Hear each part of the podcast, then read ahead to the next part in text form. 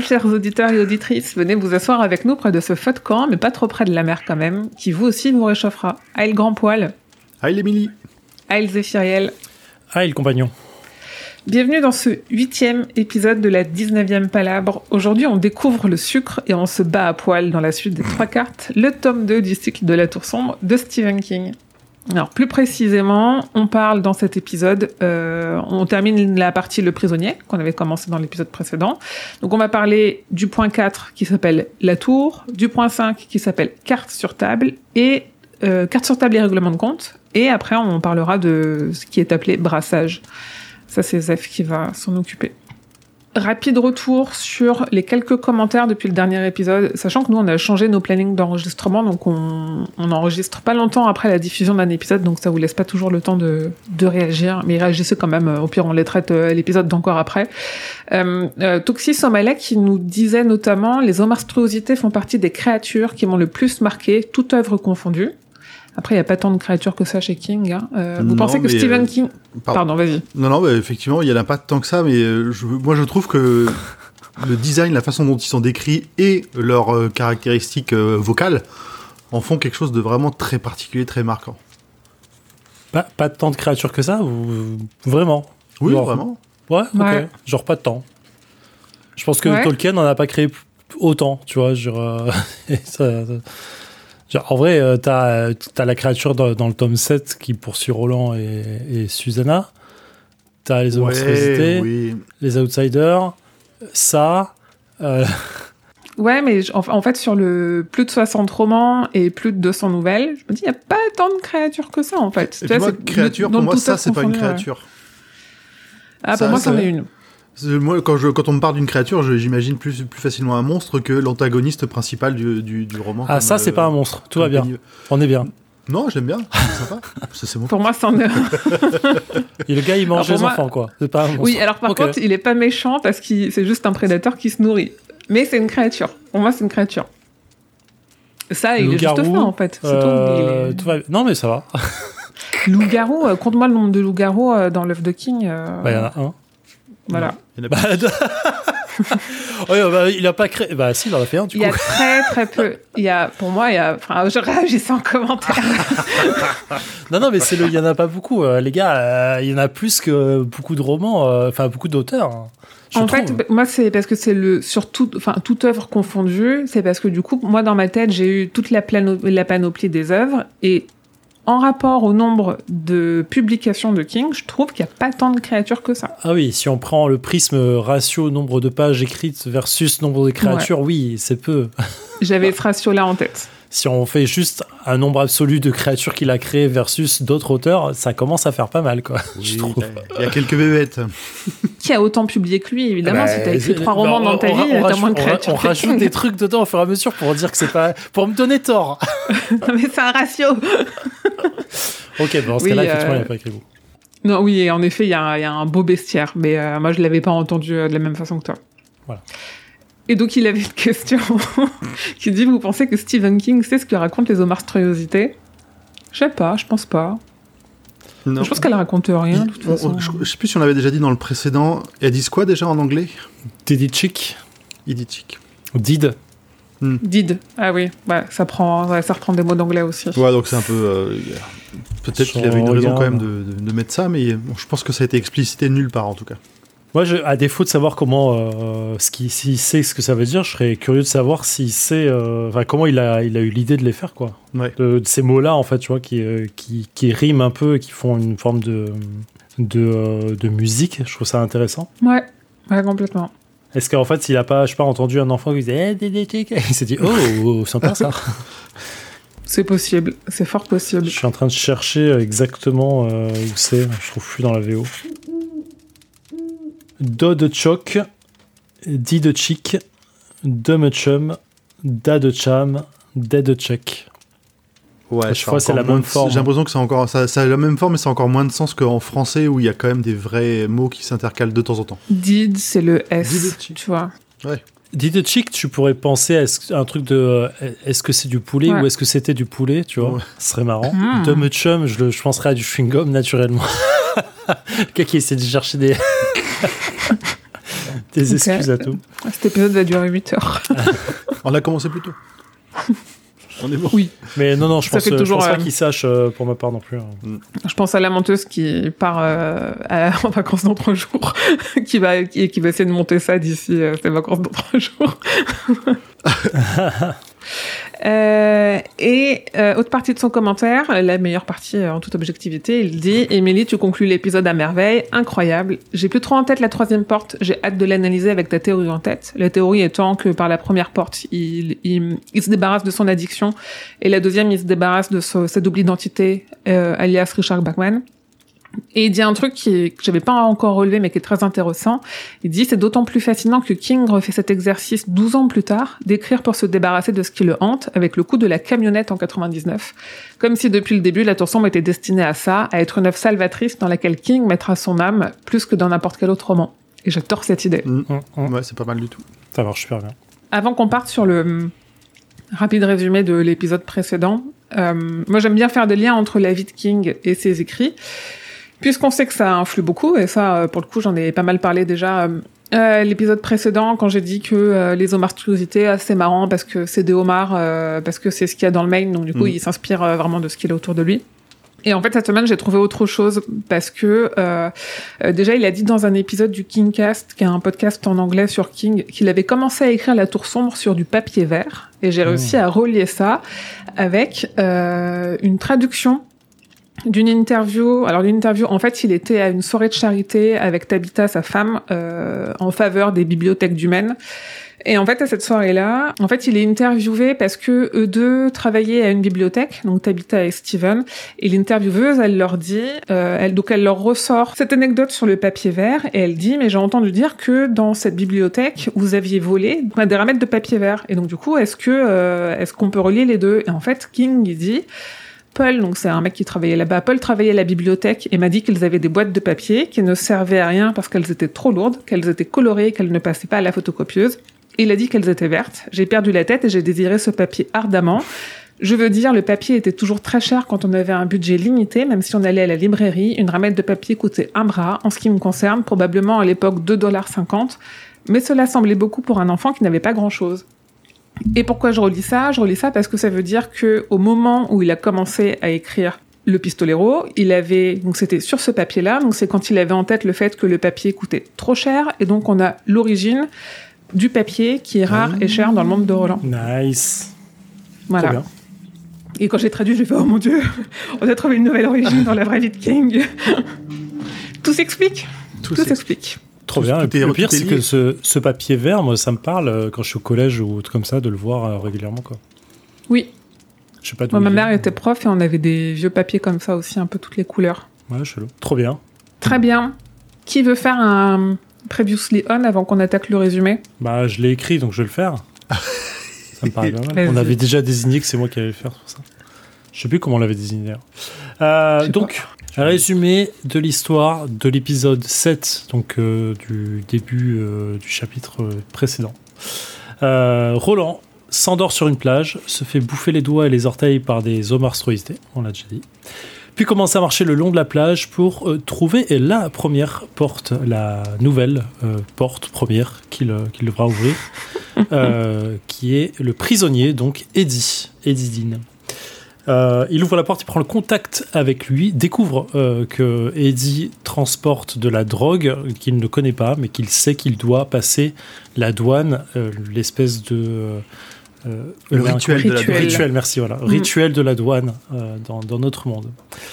Après un contact un peu difficile et un Eddie en manque qui se fait maltraiter par la douane et le FBI, il, Roland et Eddie vont vers la tour penchée, le lieu de QG de Balazar, euh, le parrain de la mafia.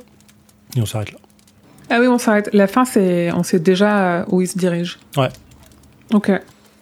C'est euh, très résumé. hein. Oui, mais c'est, c'est ce qu'on veut. Merci beaucoup pour ce travail.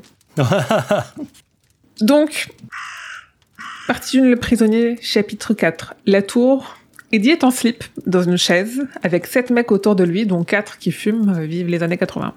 Il a envie d'une clope, mais les douaniers, eux, veulent savoir pourquoi les marques sur sa poitrine laissent penser qu'il avait quelque chose de fixé avec du sparadrap dont il s'est débarrassé.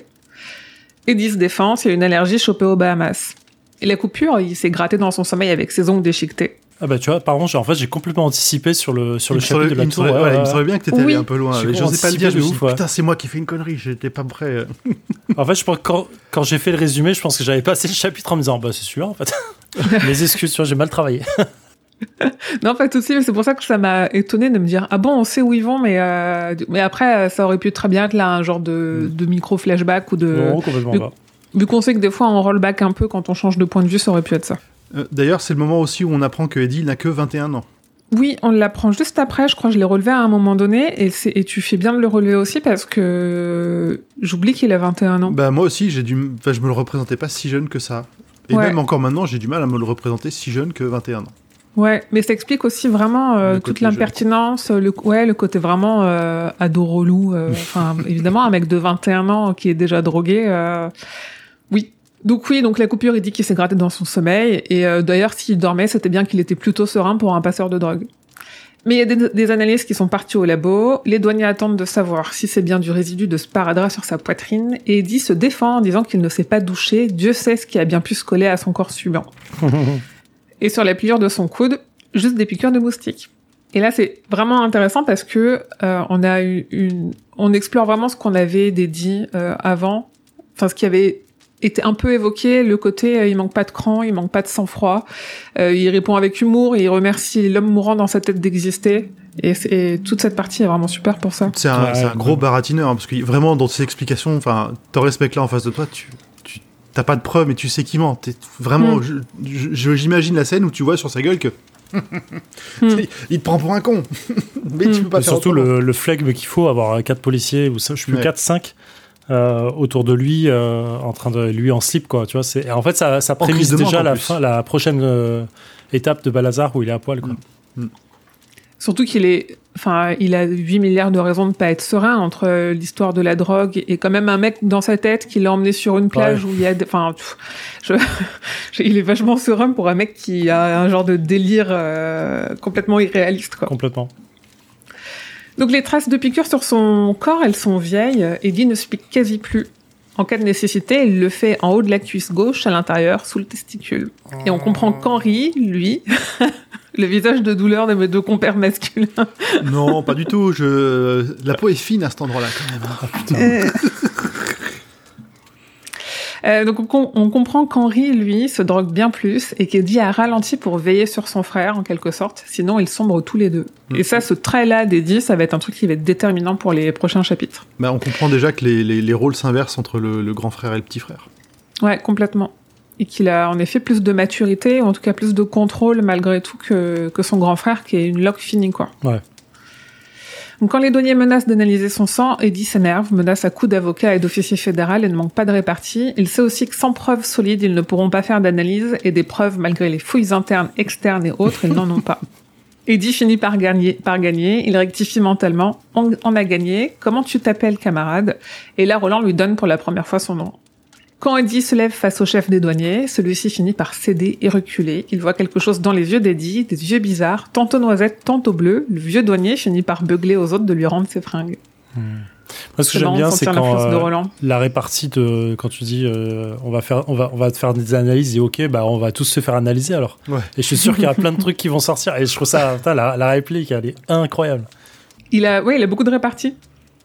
Donc Eddie est dans un taxi qui demande s'il pense qu'il est suivi, puisque oui, que le taxi se demande s'il pense qu'il est suivi, puisqu'il regarde toujours derrière. Mais du coup, le, le taxi se fait un monologue euh, tout seul sur la filature. Eddie n'écoute que d'une oreille parce que parce qu'il lui semble qu'ils sont vraiment suivis. Une voiture des douanes et une fourgonnette Pizza Ginelli. Oh, dis donc, Ginelli. Tout à fait. Alors, on le retrouve dans trois œuvres de King, euh, cette histoire de Ginelli.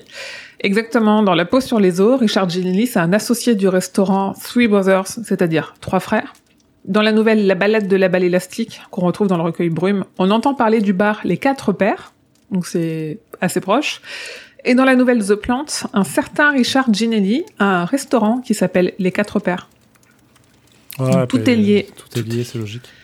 Ouais, et c'est complètement gratos. Donc c'est ce qu'on disait la Oui, dernière voilà, fois ouais. où, euh, où en fait on n'est pas à l'abri un jour d'avoir une petite vieille euh, qui nous dit qu'elle s'est faite bousculer en sortant d'un d'un avion quoi. Ah, en vrai, euh, c'est, c'est- enfin, tout est gratos. euh, c'est, ça se passe au même endroit euh, pour euh, euh, Sinner, c'est quoi en français? La peau sur les os? La peau La sur peau les sur os. les os, ouais. Donc c'est complètement cohérent d'avoir toujours les mêmes mafieux en fait dans, le, dans le coin. C'est ça qui- qu'on trouve. quoi. Enfin, moi j'adore, j'adore l'idée de, la persistance du monde, quoi, toujours pareil. Mm. Oui. Oui, je vois ce que tu veux dire.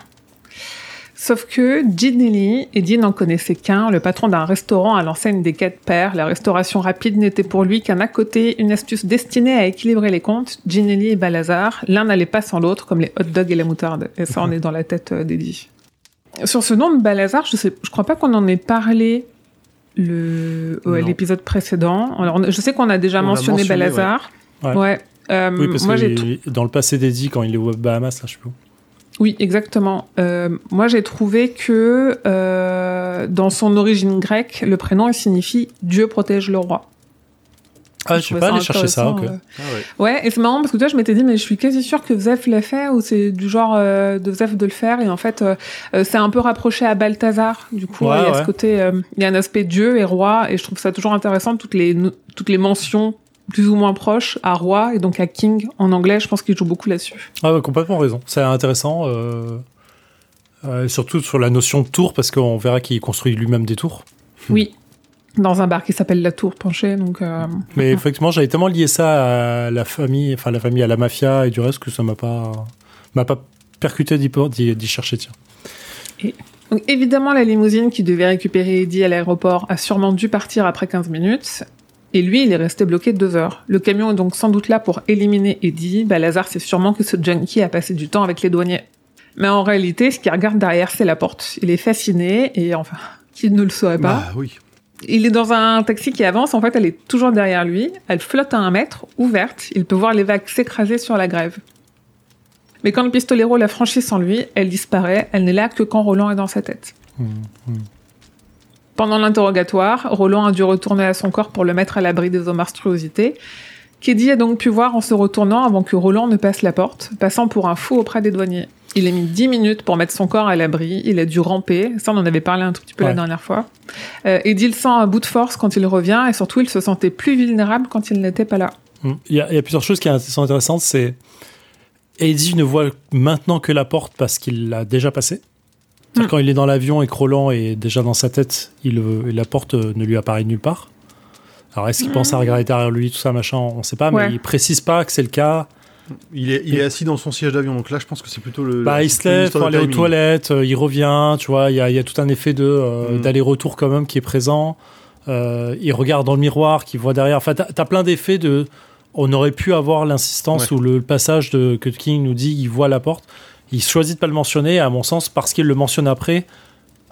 Ça veut dire qu'il elle y était pas avant. Sinon, il y aurait eu un effet de mentionner, tu vois. De, en Ouais. fait, sinon, à mon sens, il aurait dit. Eddie ne remarqua que maintenant que la porte le suivait euh, et qu'elle était peut Tu vois, il y aurait, à mon sens, mais c'est Ou vraiment peut-être, ouais. perso. Et je pense que c'est Mm. parce qu'il a vu la porte en la passant que euh, il peut, euh, il peut la voir maintenant. En fait, à mon sens, c'est vraiment Mm. du. On te révèle quelque chose, donc maintenant tu le vois. C'est un peu comme le C de Carrefour, quoi. Tu vois. C'est. C'est très vrai, ouais. Et, euh, et du coup, je trouve ça intéressant parce que cette, cette loi, cette règle de la porte et de comment elle apparaît et comment il faut la passer et comment machin, en fait, King va rajouter des petites règles au fur et à mesure pour nous faire comprendre la narration et comment ça se fonctionne pour faciliter euh, les situations derrière, en fait. Tu vois, il nous fait pas un grand. euh, un, un grand laïus de ah bah les portes ça fonctionne comme ça euh, il faut faire ça il faut faire ça il faut faire ça et puis après à toi de t'en souvenir quand le, le cas arrive Hmm. euh, pas le cas enfin le cas vous l'avez compris Mm. Mais, euh, CAS. Mais là, ça rentre vraiment dans la construction aussi de Roland ne sait pas, enfin personne ne sait comment ça marche, donc euh, effectivement, on, on- il, le- il distille petit à petit pour euh, Ouais. pour bien montrer que Roland comme Eddie ne connaissent pas le fonctionnement de ces de ces de ces portails. Ouais, exactement on découvre en même temps qu'eux, ouais. Mais là où je voulais en venir, c'est de dire, en fait, comme tout est lié à Roland, parce que c'est lui qui ouvre la porte, celui qui la ferme, c'est lui qui tire les cartes. Euh, en fait, quand, effectivement, quand il est pas là, euh, Eddie euh, ne voit plus la porte parce que c'est lui qui amène ce pouvoir-là. Mais la porte n'existe que parce que Eddie existe aussi, on le verra plus tard. Euh, et ça, c'est super intéressant. Et, euh, et le dernier point que je voulais amener. J'ai oublié. Pardon. J'en ai un. Sur le, juste la partie où, euh, quand on nous décrit que Eddie se sent plus vulnérable quand Roland est pas là, moi j'ai eu l'impression qu'on avait un, un début de schéma d'une nouvelle forme d'addiction Mm. pour Eddie, parce que la présence de Roland lui apporte un peu la même confiance et la, la même chaleur que, euh, que sans doute certaines drogues. Ouais. Et surtout, je me demandais, est-ce que Eddie aurait suivi Roland si Roland n'avait pas habité son esprit et euh, entre guillemets, ce serait pas autant exposé ou n'avait pas autant fait ressentir sa force? Est-ce que Roland qui débarque devant Eddie, il arrive autant à le convaincre que euh, que s'il était à l'intérieur, alors qu'ils ont. Euh, je pense que Eddie, d'une certaine façon, a aussi accès à une partie de Roland et, et, et ne peut que le croire euh, juste parce qu'il l'a habité en fait. En fait, il a, il- je pense qu'il reprend malgré lui le rôle de Henri quand Henri s'occupait de tout, tu vois. Quand il Ouais. arrive dans le corps d'Eddie, il reprend un peu ce rôle de couverture euh, apaisante. euh, il prend soin Mm. des choses, il le enfin il l'aide, euh, il lui donne des bons conseils euh, dans des situations graves, euh, difficiles Mm. avec les douaniers et tout ça. En fait, tout ça, il, sup- il, il est vraiment un support intense, un gros pilier à ce moment-là, et c'est ce qui fait qu'effectivement, il va, ça va l'aider à, le croire et à partir avec lui. Il le fait sentir moins seul aussi. Mais c'est ce qu'ils Ouais. disent aussi, à un moment, ce sera dit quasiment à la fin de, de- de ce qu'on va raconter là, mais que Eddie, pour moi, fait partie des gens qui ont besoin que des d'autres personnes. Enfin, il, il aime dépendre des autres, mais il a besoin que d'autres personnes dépendent de lui aussi. ah gros oui, point ça complètement. lui, donne, chapitre ça, lui 5, ouais. donne, euh, ça lui donne aussi cette, euh, cette force en plus. Ouais, ouais, gros point sur ça et gros point sur la suite euh, avec Data au et du reste. hein. Ouais, parce que pour moi là, à ce moment-là, c'est pas tout à fait le cas, ou en tout cas, il réalise pas encore que Roland va avoir à ce point besoin de lui. Mm. Mais euh, peut-être que après, si vu qu'il est sur la plage, il a vu dans quel état il était, donc il sait qu'il est là pour. euh, mais il a ouais, ressenti sa force dans, dans sa tête. Le- il on- il y a quand même Ouais. le, le moment entre le moment où il dit ta gueule, focus contre, contre toi et les- la claque mentale qu'il lui met. il- tu vois, ça le, ça le pousse. Il sent qu'il y a quelque chose. Il sait qu'il y a quelqu'un en plus qui, qui peut l'encourager, qui a, Ouais, qui a ouais. prouvé déjà une ou deux fois qu'il a plus de capacité que lui en plus. Oui, puis t'as vraiment. En fait, c'est- pour moi, je le sens vraiment comme l'effet de euh, avoir une couverture chaude sur toi. Quand tu l'as plus, elle te manque. Mm. Et Mm. t'as envie qu'elle revienne, mais t'es pas mal sans, quoi. Mais tu sais que Ouais. quand elle est là, c'est agréable, quoi. Roland, la couverture lestée. Faut que j'en achète une. Euh, donc fait intéressant à ce moment du récit, qui va se confirmer plus tard. Euh, apparemment, quand Roland s'est déplacé, il a aussi déplacé la porte avec lui, Ouais. puisqu'à son retour, Eddie voit une autre partie de la plage. Donc c'est là où, en effet, nous on continue. Euh, ils, en fait, ils se rendent compte de comment fonctionne la porte en même temps que, que nous. Ça, c'est juste, je pense, pour faciliter le récit du. euh, le corps de Roland est à 52 mètres, il a pas 52 mètres à faire à chaque fois. pour revenir, c'est. euh, Ouais. Mais effectivement, c'est intéressant. De... Ils sont liés à la porte, donc elle est pas refermée, en fait. De toute façon, le corps de Roland peut pas être à 52 mètres de la porte. Parce qu'en fait, il- son corps s'échoue à l'entrée de la porte quand il la passe. Oui, oui, oui, mais c'est ce que je disais avec dire. Même sur la plage, quand il se déplace, la porte vient avec lui. Oui, bah oui, Voilà, oui, sinon, euh, sinon il serait mort euh, tué par les monstruosités. Donc le taxi dépose Eddie dans la cité au pied de son immeuble. Roland est ébahi par la hauteur des bâtiments, mais Eddie, ça le déprime. C'est HLM, c'est comme la prison pour lui. Le camion pizza approche, Roland est sur le qui-vive. Ils ne savent pas si c'est un canon ou un visage qui va apparaître euh, de la fenêtre qui descend. La deuxième absence de Roland, c'est après qu'Eddie lui ait acheté de l'aspirine à l'aéroport. Quand il lui coupait ses bandages, il avait senti l'ardeur de sa fièvre. Et au passage, on apprend que le vol Delta dans lequel il était, c'était le numéro 901, soit la- l'anagramme de 19. 901, ça fait Mhm. 019. Mmh, mmh. Oui. Oui, non, non. bah, Elle est euh, on est bon, on est bon, on est dans le, on est dans le thème. Donc là, on est, euh, je- ça, je trouve ça pas archi fluide à résumer, mais du coup, on fait des petits allers-retours dans un passé très proche. Hein. Donc à ce moment-là, Eddie lui prend aussi deux hot dogs noyés de ketchup et de moutarde, non sans faire un enchaînement de peut-être qu'il aimera pas, peut-être qu'il est végé, et peut-être même que ça pourrait le tuer, mais euh, de toute façon, il a que ça, et du Pepsi. Et quand ils discutent de comment passer ça par la porte discretos, Eddie pense être suivi par deux gars, mais Roland bouge ses yeux à sa place pour lui montrer qu'il n'y en a pas deux, mais cinq. Mmh. Eddie se met finalement au bout du comptoir face à un mur et grâce à un miroir peut guetter ses escortes sans que eux puissent voir ce qu'il a devant lui sur le comptoir. Il sort des pilules de la boîte. Il est malin et doué d'empathie puisqu'il sait que Roland, avec ses doigts en moins, ne pourra pas l'ouvrir.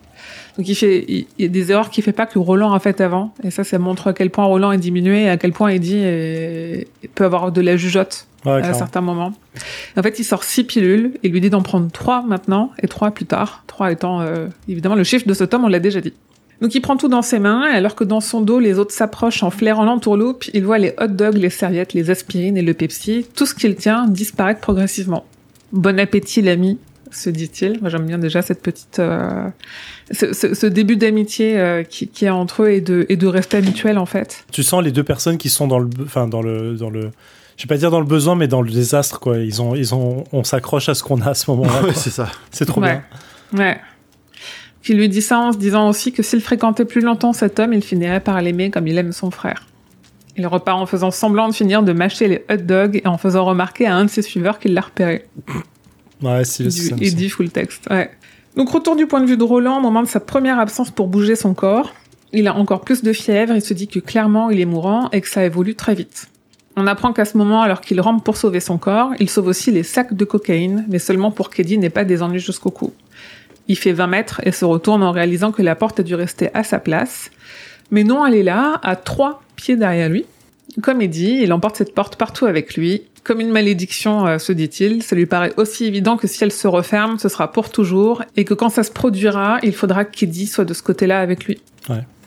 D'où d'où le fait de dire euh, tout est lié à la porte euh, tant qu'elle est pas fermée quoi. Ouais, ouais, exact. Et à ce moment-là, il y a l'homme en noir qui rit dans sa tête et qui lui parle. Et on comprend dans l'échange que les trois portes sont là pour qu'il trouve des compagnons de route. Ce qui est pas forcément, ce qui est pas forcément évident euh, à ce stade de la lecture du cycle si on Mm. connaît pas la suite. Et qu'il devra les sacrifier comme Jake. Ouais, Et ça, ça va être très euh, clair d'ici la fin du chapitre. On a, un- on a un vrai, enfin, même à ce niveau-là, on a un vrai cycle qui, qui, qui- même à l'intérieur du cycle, on a le cycle Oui. des, des sacrifices qui continue pour, Ah euh, clairement. pour le, pour Roland et surtout pour ses, pour ses compagnons qui vont subir. Parce qu'on parle de sacrifice des compagnons, euh, même si on sait que c'est plus tard, mais euh, vous y avez cru à un moment, euh, vraiment, euh, question pop-up euh, qui a rien à voir avec le cycle là, mais vous y avez cru à un moment que quelqu'un allait s'en sortir? En lisant les sept tomes En fait, on Oui. n'est pas habitué à ce que, à ce que tous les héros meurent. Ouais. Moi, j'espérais qu'il y ait un peu plus que juste euh, Roland à la fin. Ouais. euh. Ok. Après, les autres, quasiment tous les autres, théoriquement, sur Odetta, enfin, Susanna s'en sort. Oui, On en reparlera. On, on pourra inter... voilà, On à ce en on pourra interpréter les choses. Mais Il y a beaucoup de choses à dire. elle est, disons qu'elle est pas tuée euh, dans le cours de, du cycle. Enfin, le, Une mort on- non on sait- violente est une mort, c'est tout. Oui, on- ouais, en effet, on peut avoir plusieurs, plusieurs interprétations de son passage de porte, mais elle est pas, euh, c'est pas tout à fait la même chose, quoi. Hum, Mais oui, moi, je me dis, euh, on sacrifie quelques héros sur la route, mais euh, Roland arrive pas tout seul à la fin, quoi. D'accord. Enfin, après, il y arrive pas tout seul à la tour, mais il y arrive avec un mec qu'on a connu deux chapitres avant et qui est juste dans Insomnie. Et Oui, ouais, ouais, qui est déjà. franchement. Patrick, il fait pas partie du quartet, Non, il désolé. fait pas partie. C'est comme, euh, c'est comme Calan, quoi. Euh, je serai un pistolet roi après. Non, non, non. Tu, tu- tu meurs et tu te tais. Mais euh, du coup, question aux auditeurs, quand vous écouterez ça, est-ce que vous y avez cru, quoi, jusqu'au bout C'est juste la vraie question. Toi, tu, à ce stade de la lecture, tu. À, à ce total-là, euh, je me doutais de rien du tout, donc euh, rien. Mais au fur et à mesure que j'avançais, c'était clair que les gens allaient mourir, quoi. Il y avait aucun doute. Ok, ok. Qu'il y avait que Roland qui arrivait à la tour. il y, a- il y a Ok. quand même, tout, enfin, il y a- même malgré ces prophéties, il y a toujours l'espoir que Roland Mhm. et ses compagnons soient plus forts que les prophéties de l'homme en noir. Qu'on arrive, Mhm. euh, que malgré le fait que l'homme en noir nous dise tout le temps, euh, tu vas les sacrifier, tu vas les sacrifier, à la fin, euh, c'est l'homme en noir qui perd. Ouais. T'espères ça, mine de rien. Ouais. Moi, j'espérais quand même ce truc-là. Donc c'est pour ça que le tome 7 a été d'autant plus violent première, la première fois. hein. Ok, pardon. Ouais, pardon. Puis moi je, moi, je me dis, même si je m'étais attendu à ce qu'il meure, j'aurais quand même chialé comme j'ai chialé et comme je vais re-chialer en le lisant une troisième fois là. Hôte empalé sur son Hôte. arbre, ça ne passera jamais. c'est pas possible. C'est pas une arme, c'est une branche. Oui, oui, bah oui, mais bon. Une branche, c'est un bout d'arbre. C'est une petite branche morte en plus, tu vois, C'est une branchette. Ouais. sur un cure-dent. Oh non, c'est trop triste. Donc, quand il repasse la porte cette fois-ci, Roland, il doit forcer son corps à se réveiller parce qu'il est dans un quasi-coma. Hmm. Il avale trois Astine avec du noir breuvage. Roland découvre alors la surdose de sucre. En plus, c'est froid, donc pour lui, c'est vraiment une expérience de fou. Et ça, je m'étais jamais dit. Il sait pas forcément ce que c'est de boire froid. Il doit y avoir des sources d'eau froide, des genres des rivières, mais, euh, mais d'avoir un truc dans un gobelet qui est froid, c'est une expérience de fou. Et manquant de s'étouffer avec un glaçon, ça aurait été quand même drôle de mourir là, euh, comme ça. enfin, fin de la tour sombre, merci, au revoir. Tu veux t'étouffer avec un glaçon Ouais, j'imagine que oui. Oui, tu peux.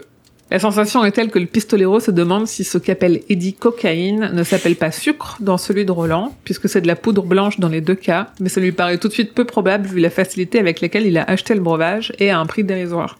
Et c'est drôle parce que on peut se dire que King, il est déjà en train de s'amuser à critiquer genre un, un, certain système de malbouffe, mais là, il y en a quand même depuis plusieurs années des études qui nous disent, euh, mais en fait, euh, le sucre, c'est une drogue extrêmement dangereuse pour la santé. Ah, c'est plus pas. addictif que la cocaïne. Oui. Et je pense pas que- qu'à l'époque, euh, on était autant conscient du problème du sucre. Et King Mm. a un peu anticipé ça, euh, comme il le fait souvent. hein. Donc c'est marrant. Ou ça fait peur, je sais Ah pas. oui, dans les années 80, ouais, début des années 80, je me rends pas compte. Ouais. Non, on Euh, avait plein d'aspartame à ce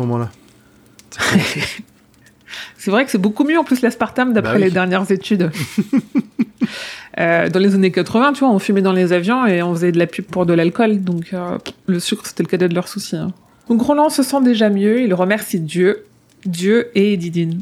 Mais la voix de son père l'appelle à la prudence. Eddie l'aide pour son propre intérêt. Ce n'est qu'un drogué faible. Et sa voix lui dit ne va pas commettre la bêtise de placer ton cœur à sa portée. Cette phrase, elle est C'est tellement dur. cool, putain. Ouais. Il est très très belle phrase hein, quand même. hein. Roland mange. euh, D'ailleurs, Zef, s'il y a des passages entiers que tu as surlignés et que tu veux lire, euh, fais-toi plaisir. hein. Non, non, non, non. C'est- Après, surtout ce chapitre-là, il y a plein de trucs qui m'ont saoulé, donc je j'ai pas grand-chose à dire. Sur le prochain, j'ai plein de trucs à dire, mais euh, là, je Ok. sais pas. Ok. Donc Roland mange les hot dogs et il n'apprécie guère de manger du chien et retourne auprès d'Eddie. En vrai, c'est ton passage, tout ça, je suis désolé. Oui. Ah oui, moi, c'est- ce que je préfère, après ça me saoule. Et dans quelques véhicules magiques filant à grande allure sur une route de métal emplie d'autres véhicules du même type, des dizaines, peut-être des centaines, et pas une seule à laquelle un cheval fut attelé. Et moi j'adore la vision de notre monde euh, à travers les yeux de Roland, c'est trop drôle. Et c'est très premier degré en plus. Il, il nous fait vraiment voir tous les défauts Mm. euh, et toute l'absurdité de, de notre monde à nous. Surtout dans la décadence des années 80 avec euh, tout brillait et on en faisait des caisses sur tout quoi. Ouais. Donc retour à Eddie au camion pizza, c'est la tête de Cole Vincent qui passe par la fenêtre du véhicule. Derrière au volant, c'est Jack Andolini, aka triple mocheté d'après Henri, une armoire à glace, un tueur, un mec intelligent, le bras droit de Balazar. Andolini, on l'avait déjà, on avait déjà eu son nom au, l'épisode précédent. Ça me fait très penser à. à comment il se- se- s'appelle ce comics euh, Une nouvelle rêve que je vais pas avoir, oui. Non, mais tu dois connaître. euh, un- un comics avec. Qui, qui est ces deux malfrats, en fait, c'est une grosse Oui. brute et un petit. C'est la euh, grosse brute et le petit teigneux. Et ah, Que j'ai jamais Ah, lu j'ai- d'ailleurs, mais que ah je si, connais. j'adore. euh, C'est génial. C'est trop, c'est trop bien. Et c'est Goons. Goons, Voilà, exactement. ça. c'est Enfin, ça. les, goons, les goons en anglais, c'est ce qu'on appelle les, euh, les, les hommes de main en fait, des Ouais, les hommes de main, les sous-fifres. C'est les, les middle life, c'est les, les gars qu'on peut envoyer en tôle en envoyant sur des, des trucs à la con. Et ça rapporte, ça, ça, ça raconte l'histoire de deux, deux malfrats un peu à la con. Euh, un peu teubé euh, Ah et l'autre petit intelligent à la Dalton, tu vois, et l'autre grand Avril très fort. Quoi. Ah, c'est marrant parce que King a fait ça dans Blaze, que, sous le nom de Richard Bachman, qui est euh, Blaze B-L-A-Z-E, Mm. qui est là, c'est mon plutôt Bachman préféré. à des souris et des hommes, je crois. Oui, mais c'est quand même ce même format-là Mm. de euh, deux malfrats, euh, un grand bêta et un petit malin, quoi. C'est très classique hein, comme, euh, comme duo. oui, euh, bah, de- chérie, j'ai oublié les gosses. Enfin, d'antagonistes. je... enfin, machin, j'ai oublié les gosses. euh, Bref, ce film-là Ouais, voilà, dont ouais. j'ai plus le titre. Voilà. Maman, j'ai raté nom l'avion. de- Merci. j'ai mélangé avec chérie, j'ai les Ouais. phrases. J'étais en train de me dire, putain, j'arrive pas à trouver la ref là, c'était chaud. C'est parce que j'ai écouté le podcast de tu deux l'as, heures de perdu. D'ailleurs, juste en- pour avant que tu continues le résumé, au début de ce Mm. chapitre, il y a une rêve que j'ai pas pigé et je me demandais Ouais. si vous l'avez vu, euh, où il parle de, de coupe d'or, de serpent qui se mord et surtout de debout Diana, c'est l'heure d'aller traire. Je me demandais s'il y avait quelque chose là derrière. Aucune idée. J'ai rien cherché trouvé. aussi, hein, mais Bah, j'ai rien rien trouvé. Non, non, je pense que c'est un conte euh, de son enfance à lui en mode complètement random. euh, d'accord. et en effet, on n'a pas la ref. Ouais. J'ai pas l'impression que ce soit ailleurs. Hmm. Donc, échange peu aimable et bataille de regard entre Eddie et Cole façon western. Et là- là, moi, j'ai relevé un paragraphe que je vais lire, parce que ça fait, ça fait vraiment penser du coup au début du pistolero. Eddie ne fit que soutenir son regard, ne se grattant plus, s'abstenant de tout geste. Un coup de vent fit voler au ras du parking un emballage de ring-ding. Le raclement du plastique sur le béton et le martèlement asthmatique des soupapes mal réglées de la camionnette rompaient seul le silence. Là, t'as vraiment, moi, j'ai vraiment la scène de deux cow-boys dans une ville où tout le monde attend un peu derrière les volets que Ouais, le premier ça. va se tirer dessus. Oui, oui, mais dans notre monde à nous, quoi. oui. Oui, complètement. complètement. Trop bien. Et, et pour moi, c'est une, une, une façon, dans le style de King, de nous montrer que Eddie va être un pistolero, au même titre que Roland, mais que Eddie est un pistolero du monde moderne ou ce qu'on appelle notre monde à nous, et que Roland est un pistolero d'un monde de western en fait. Ouais, c'est exactement dit, la même euh, image. Il le dit plus tard, effectivement, qu'il il commence à avoir le cœur, quoi. Oui, oui. Mais là, on a l'image avant d'avoir euh, Ouais, le cœur, tu vois. Donc Jack dit à Eddie d'embarquer, mais Eddie veut monter pour se changer. Et sans le dire, certainement pour se droguer. Mais pas possible, Balazar a fait le grand ménage au cas où Eddie débarque avec des flics, malgré lui ou pas. Henri, lui, est placé en lieu sûr. On comprend un demi-mot qu'il est sans doute retenu prisonnier en guise de caution pour la drogue. Eddie Mhm. panique, il a besoin d'un fixe et sent qu'il commence à perdre le contrôle. Mais c'est sans compter sur Roland qui lui dit ce qu'il avait besoin d'entendre. Là, en effet, on, on reboucle avec ce qu'on disait. Et il dit qu'il obéit sans broncher, et ça, ça se reproduira plus trop après la mort de son frère. Mm. C'est important à relever que là, dit il est cool, mais parce que son frère est toujours vivant. Ouais, il y a toujours le, le bâton, quoi. Enfin, le, la carotte. Ouais, ouais. Ce qui, ce qui est bien, c'est que Edith est malgré tout assez, euh, assez confiant dans le fait de bah, d'aller voir Balazar parce que il a, il a analysé la situation. Le fait qu'il y ait passé Mm. que deux heures fait qu'il sait qu'il va y avoir le doute dans l'esprit de Balazar. Il sait que en fonction que c'est pas suffisant pour qu'il ait retourné Ouais. ou pour qu'il ait balancé du nom, que c'est trop court. Il y a, il y a anguille sous roche, donc forcément, il va au moins arriver euh, en présence de Balazar. C'est Ouais. forcément la mauvaise, euh, le mauvais temps et timing, quoi. Quoi qu'il Ouais. arrive, euh, c'est soit trop court, soit trop long, effectivement, et c'est marrant. Ouais, ouais, c'est suspect dans les deux sens, quoi. Donc Eddie refuse de monter dans la camionnette et s'achemine vers l'entrée de son bâtiment. Mais il se fait rapidement, très rapidement, rattraper par Andolini, qui n'a pas aimé qu'il lui dise d'aller se foutre au cul l'idée de, monter, de le faire monter dans la camionnette. Dans cet échange, Andolini a tout d'un pistolero du Bronx, rapide, malin, dangereux et avec du sang-froid. Il sent même Cole bouger doucement derrière, lui et lui ordonne de remonter dans le camion. Balazar est pas content parce qu'Eddie a passé du temps avec les douaniers. Et là, c'est un peu ce que tu disais euh, dans cet échange euh, grand poil. Henri, qui ne va pas vraiment bien, est chez Balazar, à Il. Si Eddie va chez Balazar et lui donne sa marchandise, retour à la normale, Balazar lui rend Henri et leur donne leur marchandise. Andolini ne sait pas ce que Balazar pense, mais est quasi sûr qu'Eddie n'a pas retourné sa veste et ne marche pas avec les fédés. De toute façon, Eddie a pas le choix, il monte dans la fourgonnette, faisant monter Cole au milieu qui se comporte comme un enfant, et alors ils prennent la route de la tour. Balazar non plus ne pense pas qu'Eddie a retourné sa veste. Balazar, il est au bar, fermé pour la soirée, dans son bureau avec deux gardes du corps, dont le frère d'Andolini. Un type du nom de Georges Blondy fait un quiz type trivial poursuite à un Henri qui a du mal à rester conscient. Il est tel qu'on nous l'a dépeint, une loque complètement droguée. Johnny Cash. Oui, Johnny là, il, Cash. il- au dernier, ça, ouais, c'est vraiment, il, il pique du nez, euh, même s'il est pas drogué, il pique du nez, il a plus de conscience, euh, c'est vraiment. Il Ouais. fait mal au cœur, hein. Ouais, Ouais, ouais. infernal le, le- le truc. euh, Ça me rappelle ma mère dans ses pires moments, quoi. Ah ouais, non, c'est assez dur. Ah euh, Surtout qu'en plus, on nous l'a. Enfin, jusque-là, on sent, même si on sait que euh, Eddie est pas censé autant l'aimer, on sent quand même le l'attachement d'Eddie pour cette personne. Et quand on l'a face à nous, on se dit ah mais en fait, euh, c'est pas du tout euh, sain comme relation. Et là, c'est le, les prémices de euh, tout ce qu'on va avoir après. De mais c'est la- une relation archi toxique Ouais, c'est le vrai euh, boulet, et quoi. viscérale, quoi. Mm. C'est Ouais. le vrai boulet que tu peux pas, dont tu peux pas te débarrasser. Et Et puis on va en parler dans le flashback euh, dans pas longtemps là, Ouais. euh, Ouais. de cette relation.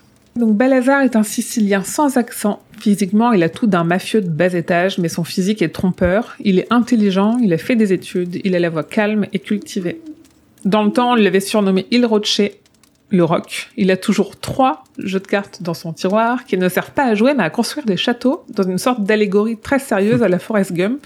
Ouvrez les guillemets. Nos vies sont comme ces choses que je construis. Elles peuvent avoir une raison de s'effondrer comme n'en avoir aucune.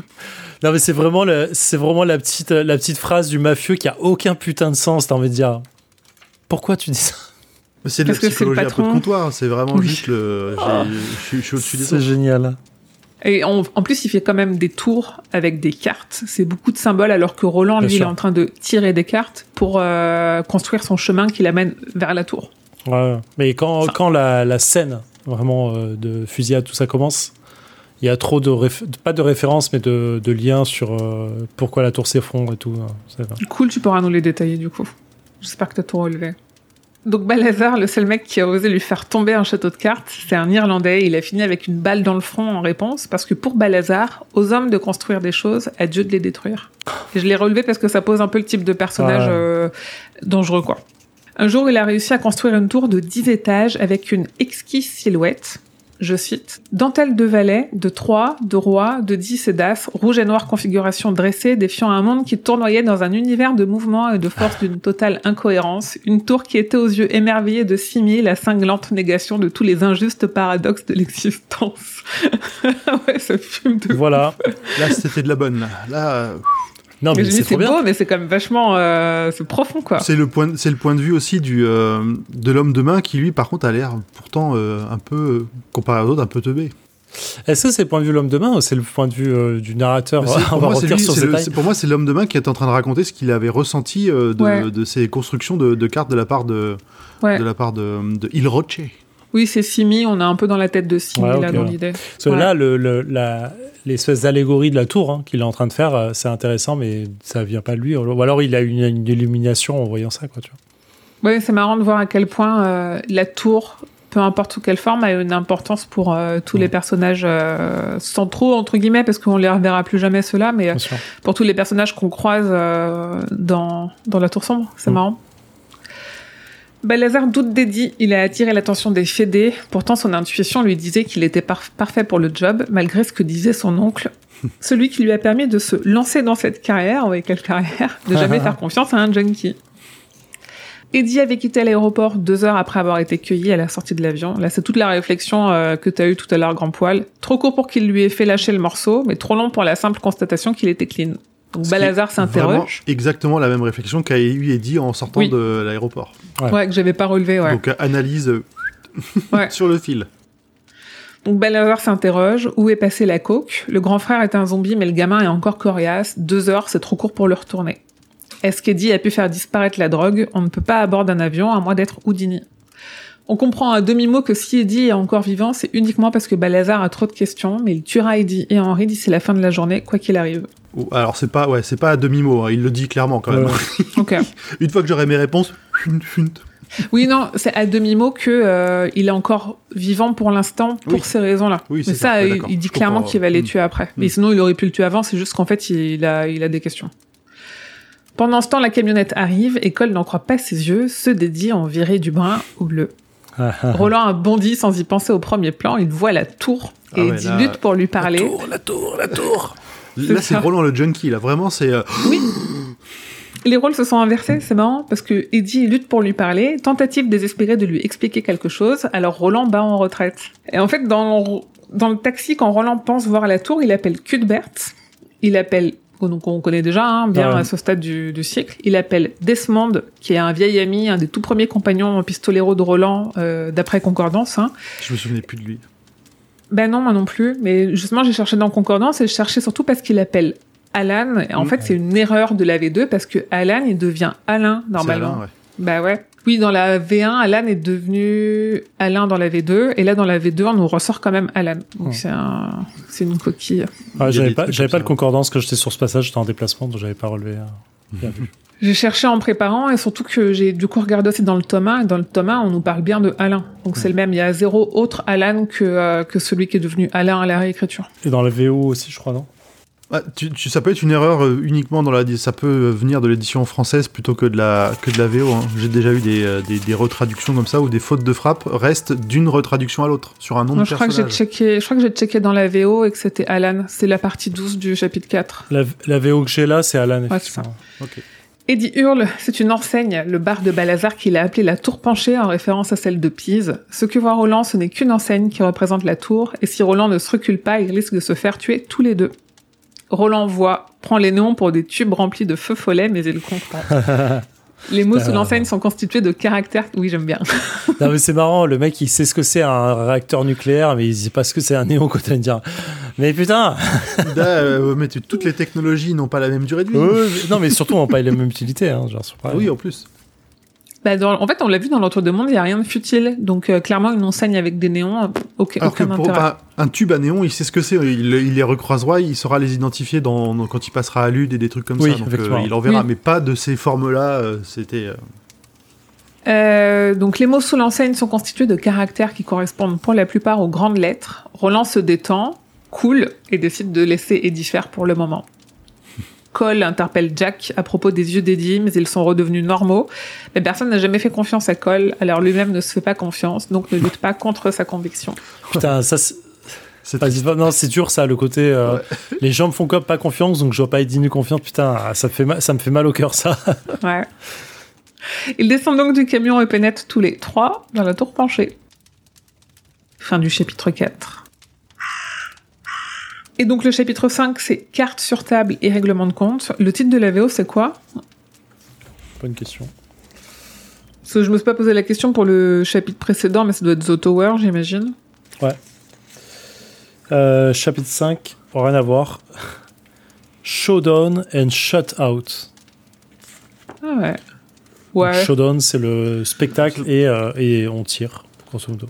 Ouais, mais Showdown, ça, c'est aussi la dé- enfin, c'est le, le moment où ça, ça commence, la bagarre. Le règlement de compte pour Showdown, ça va pas mal quand même. Hum, hum. Ouais, carte sur table, j'aime bien en plus Voilà. d'avoir euh, réussi Non, à prendre un jeu de mots avec carte. Ouais, c'est une bonne trad. Donc King fait une King et nous annonce qu'Henri va mourir en nous parlant de son dernier décollage. Henri toujours, enfin après on pourrait se dire que c'est parce qu'il redécollera plus, mais on a bien compris à ce stade-là qu'il va jamais se Aucun sevrer. doute. Son seul sevrage c'est la mort.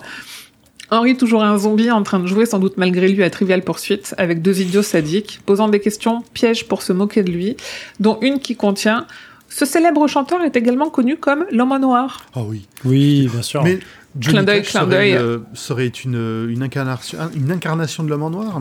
Peut-être. je me suis demandé si c'était vrai ou pas. En fait, je connais pas assez le personnage, mais est-ce qu'on l'appelait comme ça ou pas? Oui, oui. Ouais. Oui, pour le coup, oui. Ah, c'est marrant. Mais du coup, c'est peut-être la source de King pour l'homme en noir. Bon, Qui euh, sait le camion ne paye pas de mine, mais dedans, Balazar et ses acolytes ont installé des équipements volés de haute technologie, dispositifs anti-brouillage, détecteurs d'ondes radio, brouilleurs, répéteurs, amplificateurs et autres trucs qu'on comprend pas. J'ai aucune idée de ce que je suis en train de dire. Ouais, bon, Je pense que King non plus. juste- hein. Ouais, mais c'est juste pour en mettre plein la vue, montrer que Ouais. c'est comme ça. En fait, ils ont l'air de mafieux de bas étage, mais euh, faut les prendre au sérieux. Hmm. L'idée, c'est surtout ça. Il y a aussi un petit radio-téléphone avec un bouton rouge sur lequel Andolini appuie pour notifier qu'ils sont arrivés.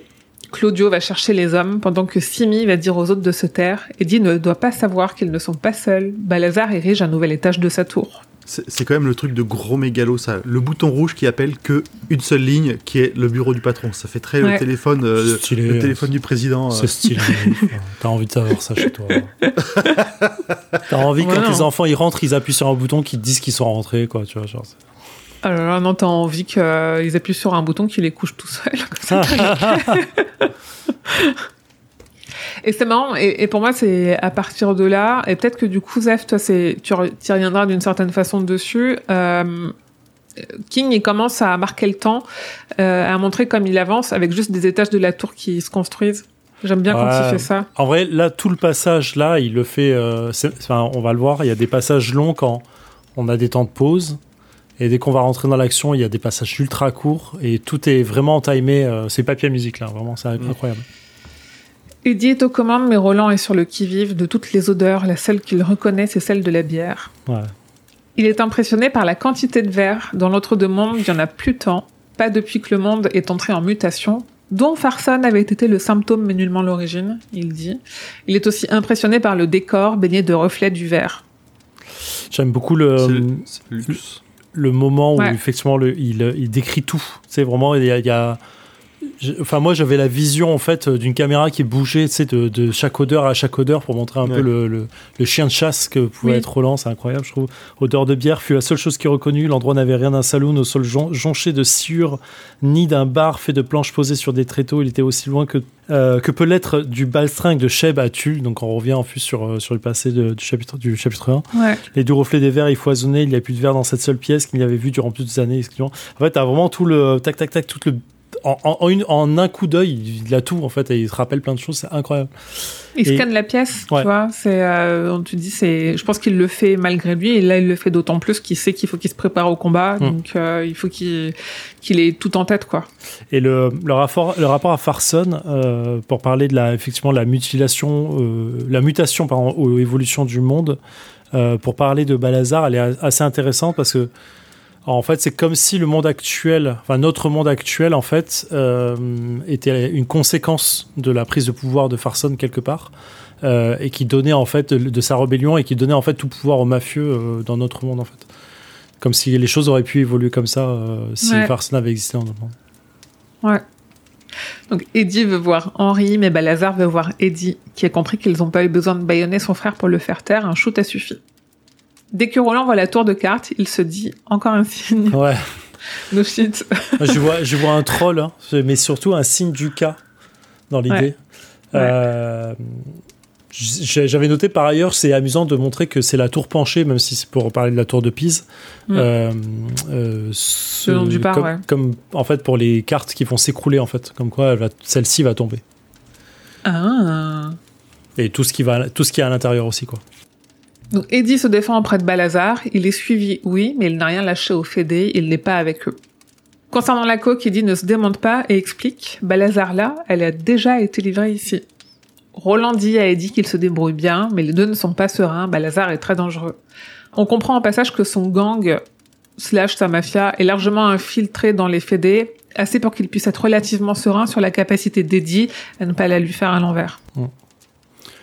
Euh, je relève juste une référence méta, c'est parce que c'est mon fluo vert que j'utilise pas souvent.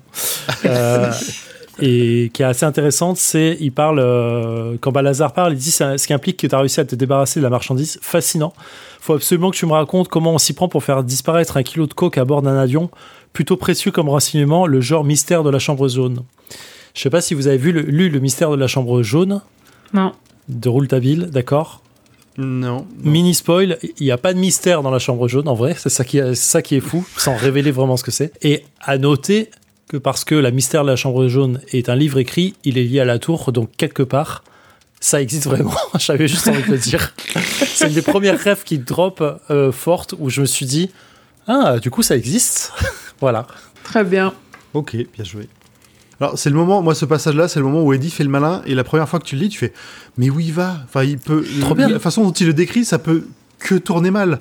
Ah, j'adore. Ça peut que tourner mal. Il va faire. euh, tu, mais qu'est-ce qu'il va faire? Parce que ça, il peut faire que apparaître par magie la coque. Donc, Ouais. euh, dans une pièce qui est dans un environnement con- complètement contrôlé par Balazar, Ouais. qu'est-ce qu'il va faire?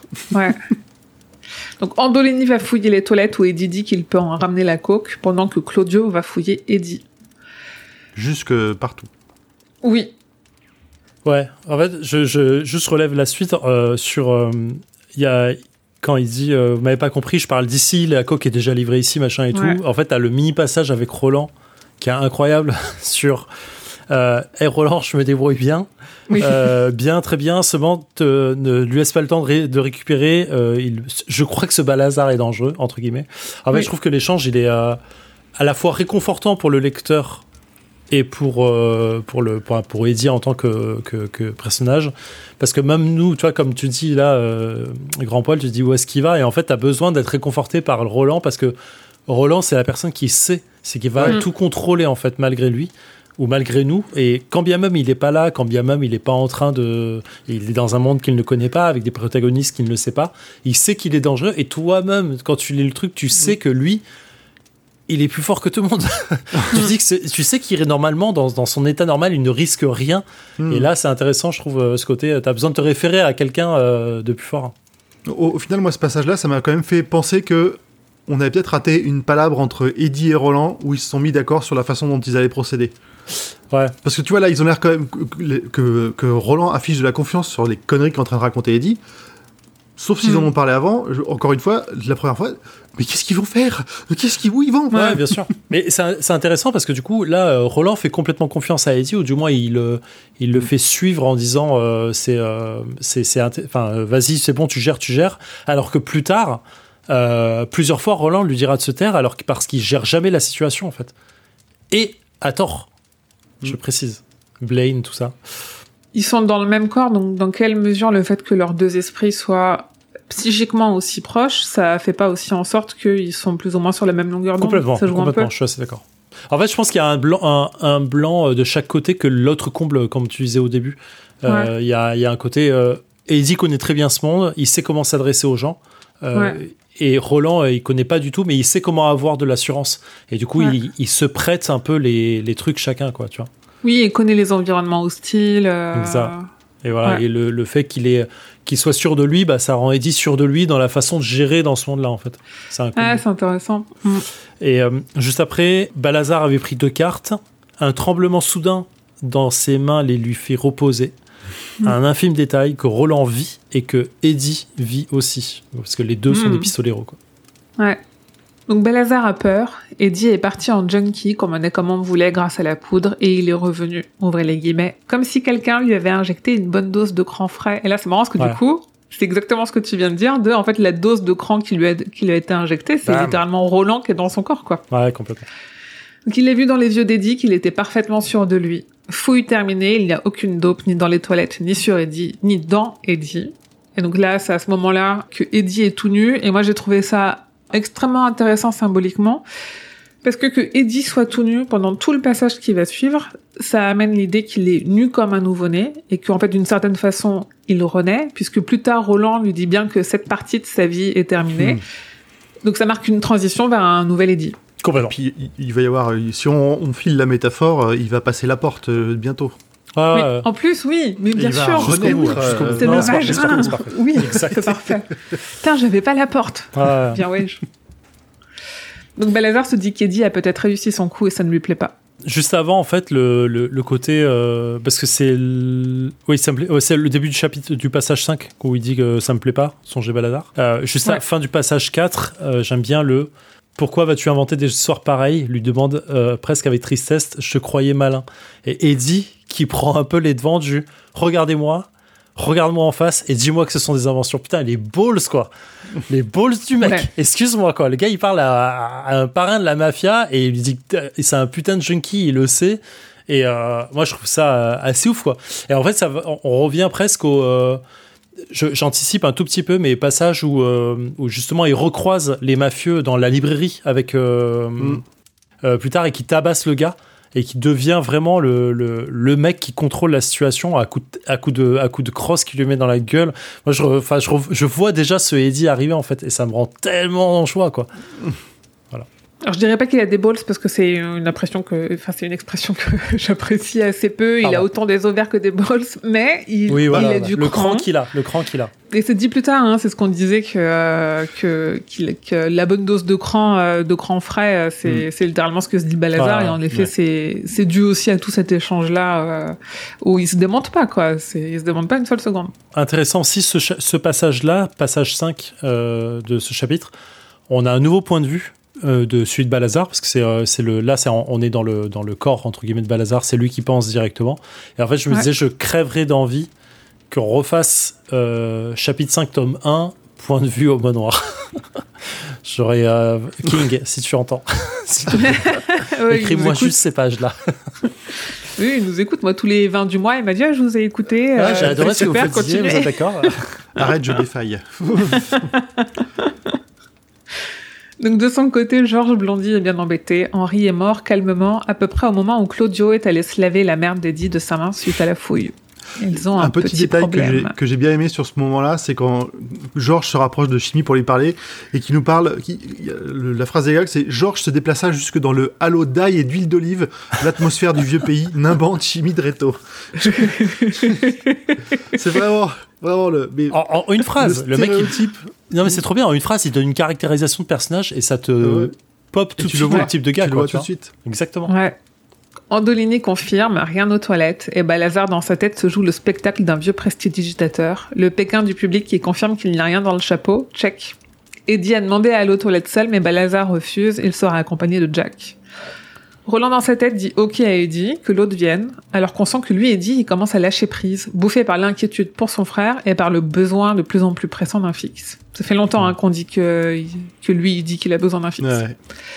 Alors Roland explique à Eddie son plan que nous à ce stade on n'aura pas. Et c'est là où il y a où il y a une palabre euh, dont tu parlais grand poil que où ils se mettent d'accord sur un truc. Il y en a une là, mais peut-être qu'il y en a eu une avant et qu'on ne nous l'a pas dit. Euh, juste avant, en fait, là, on passe. On a Au le passage 5 Mm. avec le nouveau, nouveau point de vue de Balazar. Ouais. Passage 6, nouveau point de vue d'un autre mafieux dans la salle. Euh, passage 7, on a encore. En fait, en fait tout ça, c'est très cinématographique dans le sens. La scène est posée.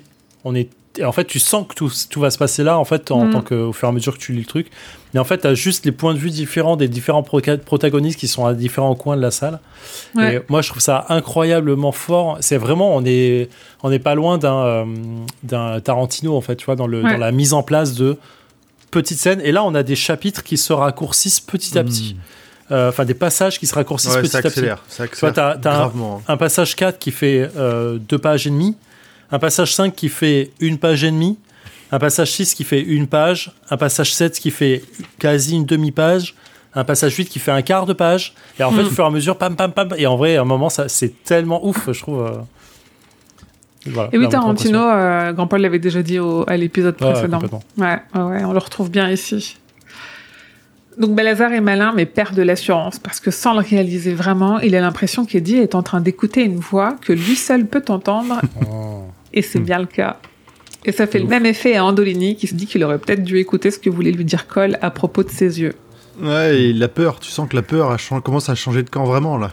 Oui, complètement. C'est intéressant de voir. En fait, ces personnages qu'on connaît pas, qu'on connaît depuis neuf chapitres, de, de se rendre compte à quel point euh, c'est pas anodin que eux ils puissent douter en fait, alors qu'en fait on- ils sortent de nulle part. Et c'est la force aussi de King.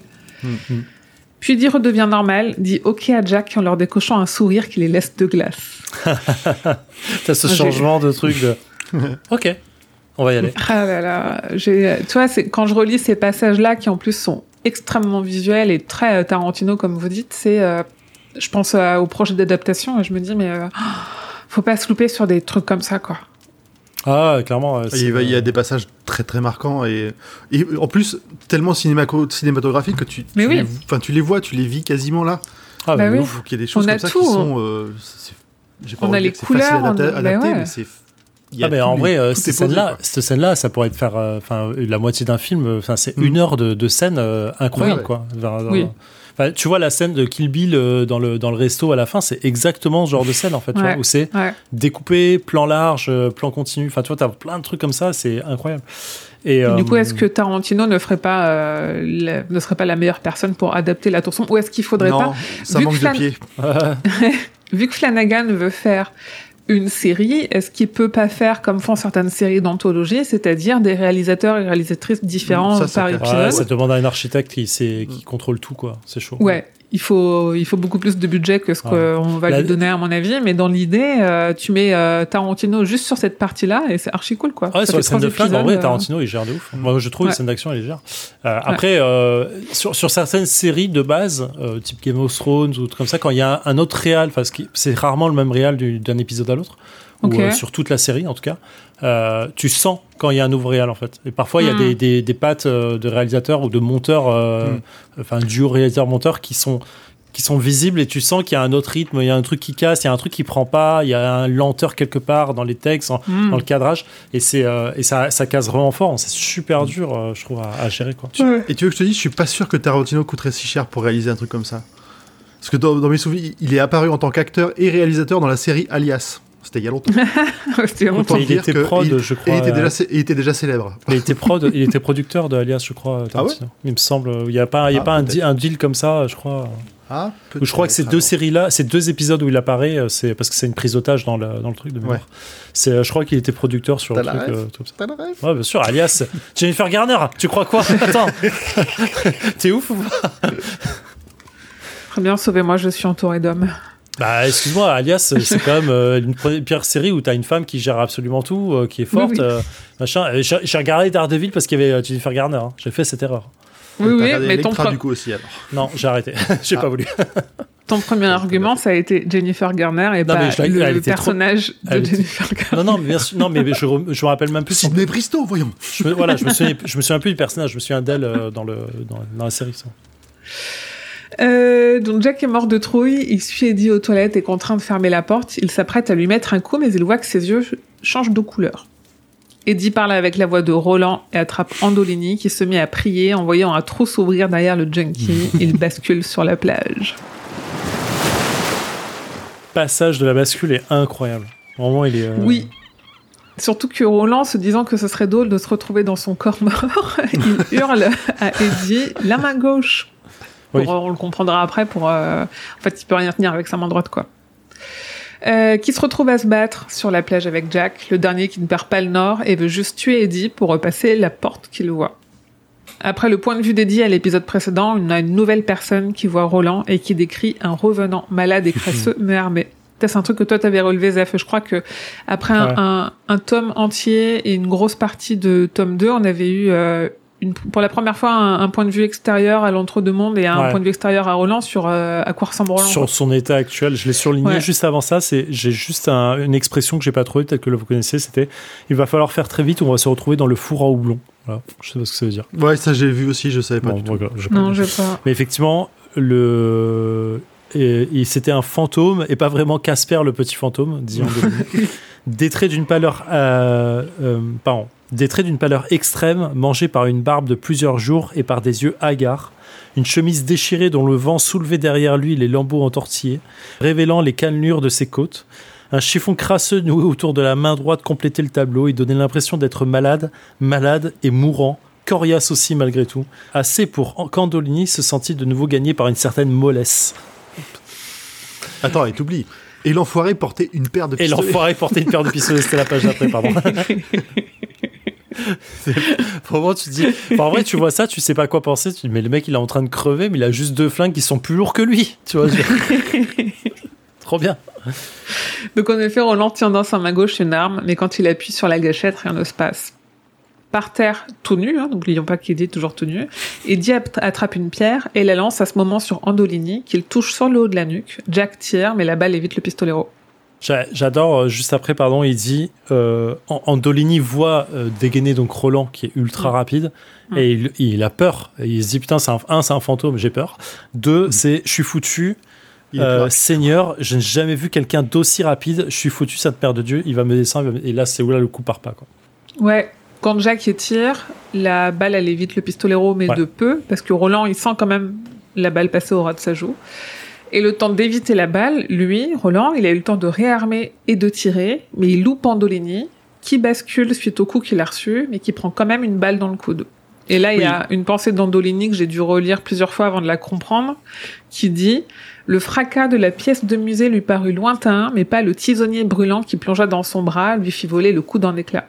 Et là, je fais Attends, la pièce de musée, c'est là, le C'est- tisonnier brûlant, c'est. tu fais, Ah, Pourquoi ce c'est aussi compliqué? Mais oui, mais c'est plein de métaphores, euh, Mm. juste pour, pour, euh, pour notifier le point de vue de. Enfin, ce que pense Andolini de, de Roland et de son équipement, quoi. Ah, c'est ouf. Donc Jack lève son arme de son bras valide en direction d'Eddie. Roland réarme sans savoir si ça va tirer cette fois. Le coup part. Voilà. Et là, on a, là, sur ces trois phrases-là, on a trois chapitres. hein. Enfin, trois, on a 14, 15, 16. Donc, c'est pour montrer à quel point ça accélère. Point Ouais. de vue, point de vue, point de vue, point de vue. Tu sais, c'est vraiment des cliffhangers. Tu, tu vois le, cinématographiquement le truc du Oui. flash, flash, flash. Ouais, des cuts Bon. très rapides. C'est euh, vraiment du. euh, Ah, c'est incroyable. Je, je crois que ce passage, j'ai lu deux ou trois fois pour relire les, Oui, oui. le coup parti, point. Et tu passes au sujet suivant. C'est incroyable. Je, trouve, euh, Mais oui. je vais le dire souvent. Donc Roland, qui a visé l'arme pour épargner Andolini au cas où ils en aient besoin, a visé juste. Sa balle se fiche dans le canon de l'arme d'Andoli- d'Andolini. Au moment où ça. il presse la détente, Jack est défiguré et la moitié de sa main embouillie. Il Mm. titube et se fait attraper par les monstruosités. Mm. Roland et Eddie récupèrent la coque. Le pistolero décide de passer la porte dans son propre corps pour aider Eddie. Il va y avoir du grabuge et lui donne une de ses armes. Il ne peut plus utiliser sa main droite de toute façon. Intéressant sur. euh, on peut se poser la question de la puissance de l'arme de Roland. Parce Ouais. qu'effectivement, il lui a explosé toute la main. En fait, euh, le, le- la, la- la puissance. Alors, c'est logé dans le canon, machin et tout, c'est incroyable de base. Mm. Mais on peut se donner. euh, en fait, la, la- en fait, je me demandais en lisant le passage de. Est-ce que c'est la volonté de Roland qu'il met lui-même dans la puissance de sa propre balle, tu vois? On- quitte, à, quitte à Mm. diriger, quitte à parler de magie, quitte à parler de tout ça, de. En vrai, je pense que le Roland, et je crois que je l'avais déjà dit, il ne loupe jamais parce que il pense, il a la volonté de pas louper, donc ce qui fait qu'il loupe pas. Et quand il loupe le Noir, je disais, c'est la volonté de l'homme noir qui est plus forte et qui Ouais. bat la magie de Roland en fait. C'est parce qu'il ne vise pas avec ses yeux. Et oui, Intéressant, euh, merci de l'avoir noté. J'y reviendrai plus tard dans ce chapitre. Euh, dans cet bien épisode, d'accord. Ouais, ouais, non, non, dans, dans cet épisode, je reviendrai sur le on ne tire pas avec sa main. Ah bon? Parce que c'est ce qu'il a noté. Euh, et donc voilà. Et effectivement, le passage en question où il passe l'arme prend ça, dit le pistolero, montrant non du doigt mais de l'espèce de sac qui remplaçait sa main. L'autre antiquité suspendue euh, bas sur sa hanche droite. Je n'en ai plus l'usage, pour le moment du moins, si ce n'est pas pour toujours. Euh, Eddie dit Gluty, je ne veux pas y toucher. Ça m'ennuie autant que toi que tu y touches, dit Roland. On pourrait parler d'autre chose. Il y a un titre qui se, qui se profile là-dedans. Je suis en train de attends de quoi il parle? ça m'ennuie autant que toi que tu y touches, dit Roland, avec une curieuse douceur dans la voix. Mais je ne crois pas que nous, y avons, nous avons le choix. Il va y avoir du grabuge. Et en fait, je trouve que cette passation de l'arme de Roland à Eddie, est-ce que ça fait Eddie le pistolero qu'il va devenir? Est-ce que c'est pas là le premier pas du prends l'arme pour moi, vraiment prends le truc quoi. Quand, quand on voit les, euh, quand on voit les, le, le rituel, le rite de passage qu'il y a eu et le fait qu'ils aient des pistolets qui leur sont offerts là, une fois qu'ils passent euh, ce, ce rite-là, effectivement, il y, a un- il y a un parallèle direct. Et, derrière, Ouais. en plus, derrière, il, il reçoit, il Roland, il a reçu les armes de son père. Ouais. Et là, Eddie là, reçoit un peu les armes de son père, c'est Roland quoi, tu vois. genre, Donc là, euh, tout à voilà. Et il y, a- il y a un truc là-dessus. Et en plus, moi, je trouve ce moment touchant parce que, depuis le départ, on nous dit le pistolero, c'est- ses armes, il ne s'en sépare, il veut, il peut pas, il veut pas s'en séparer. bah, Le fait que là, aussi rapidement, parce qu'il est pragmatique, il le donne à Eddie en se disant bon bah de toute façon moi je pourrais plus. Enfin moi je trouve moi ça me- ça m'a fait mal au cœur pour pour Roland qu'il avoue à quel point il est diminué même à Eddie. Hmm. Il a une forme de pragmatisme, quoi. C'est, je peux pas l'utiliser, prends-le, quoi. Euh, ça va être, c'est fou. Mais j'y reviens sur le côté euh, entraînement. Je fais un micro rollback. Euh, Dites-nous en, en commentaire si vous voulez un, un épisode bonus de Zéphiriel qui lit toute cette partie-là avec la voix, la même voix que c'est dans Proxy où tu fais la pub de, Thion, de je sais plus quoi à Thionville. De Thionville. Est-ce que vous voulez que je vous lise Prends ça, dit le pistolero, montrant non du doigt, mais de l'espèce de sac qui pendait sous sa main. L'autre antiquité suspendue bas sur sa hanche droite. On a dit que c'était un bonus, c'est un bonus Oui. euh, Patreon. Je continuerai, je continuerai si vous, Voilà. si vous voulez payer au pipi. En vrai, pas besoin de payer, vous me le demandez, je le fais. hein. Non, mettez, non, non, non, non, non, mettez des étoiles dans vos applis de podcast. S'il n'y a pas euh, 20 nouvelles votes avec 20, 20 nouvelles notes avec 5 étoiles, on ne sortira pas l'épisode. Donc Balazar de son côté s'impatiente et s'inquiète. Il entend des cris et rameute ses acolytes, armes à la main, pour rentrer dans les toilettes. Mais Simi lui annonce qu'ils ont un tout autre problème. Arme de Roland à la main, Eddie franchit la porte en soutenant le pistolero affaibli. Point Lovecraft, antidéluvienne. voilà. Pourquoi ce Lovecraftien? C'est très Lovecraftien parce qu'il l'utilise mille fois bien, dans chaque ouais, euh, c'est- truc, c'est pour ça en fait. Le côté antidéluvien, Ah. c'est qu'il n'a pas d'âge, qu'il machin et tout. Oui, oui, ça, je, je connais Oui, le sens oui, du mot. ça. En fait, c'est c'est moi qui fais le point Lovecraft dans le sens c'est moi qui le lis à Lovecraft alors que c'est pas du tout le cas. Oui, et en même temps, en fait, si c'est ce mot-là vraiment euh, en anglais, on sait que King, il a été formé au fantastique Oh, par Lovecraft et il peut avoir pris son, son vocabulaire alors de là aussi, c'est- tu vois. Après c'est euh. pas non plus euh, c'est consciemment pas non plus ou pas. un mot complètement euh, complètement euh, sorti du contexte. euh. Oui, mais après, c'est vrai qu'on le croise assez peu. Après, j'y fais pas Mm. forcément attention. Mais oui, il peut, en plus, il, il peut très bien avoir pris des tics de langage. Surtout là, il est Alors, encore assez jeune quand il Je pense écrit que c'est ça. la traduction parce que c'est euh, préhistorique sur le en, V, en, V, en VO. Donc ça Ok. n'a rien à C'est voir. moins- Pas- pas moins de point Lovecraft du tout. beaucoup moins Lovecraft.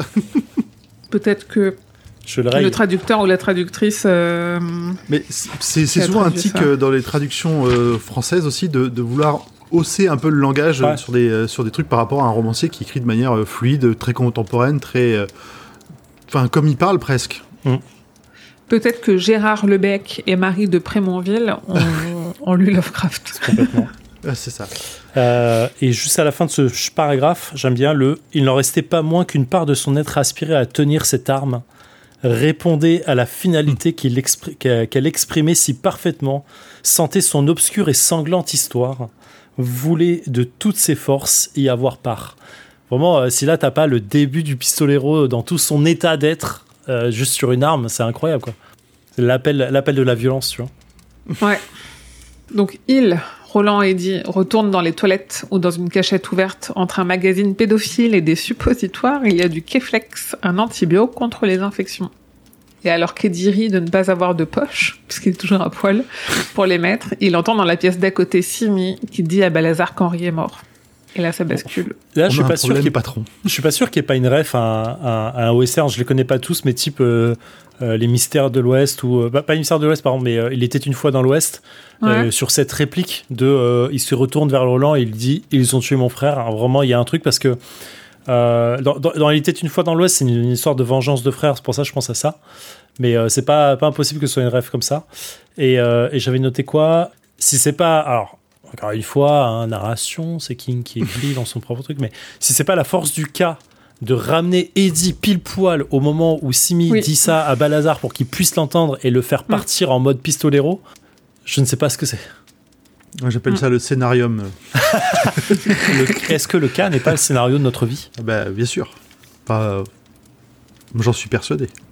Mais Eddie, il avait pas besoin que la suite soit aussi violente quand même. Mais bon, moi je me dis, tu vois, là, S'il en typiquement, avait euh, besoin.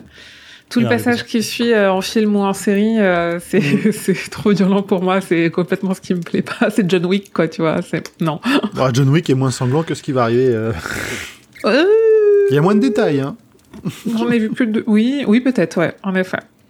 Donc Eddie et Roland entendent les menaces, ce qui réconforte le pistolero, c'est un langage qu'ils maîtrisent. Ils entendent la cavalerie de Balazar débouler et sur décision d'Eddie, parce que c'est Roland qui lui demande ce qu'il veut faire, ils décident d'agir et partent sur le sentier de la guerre. Je cite.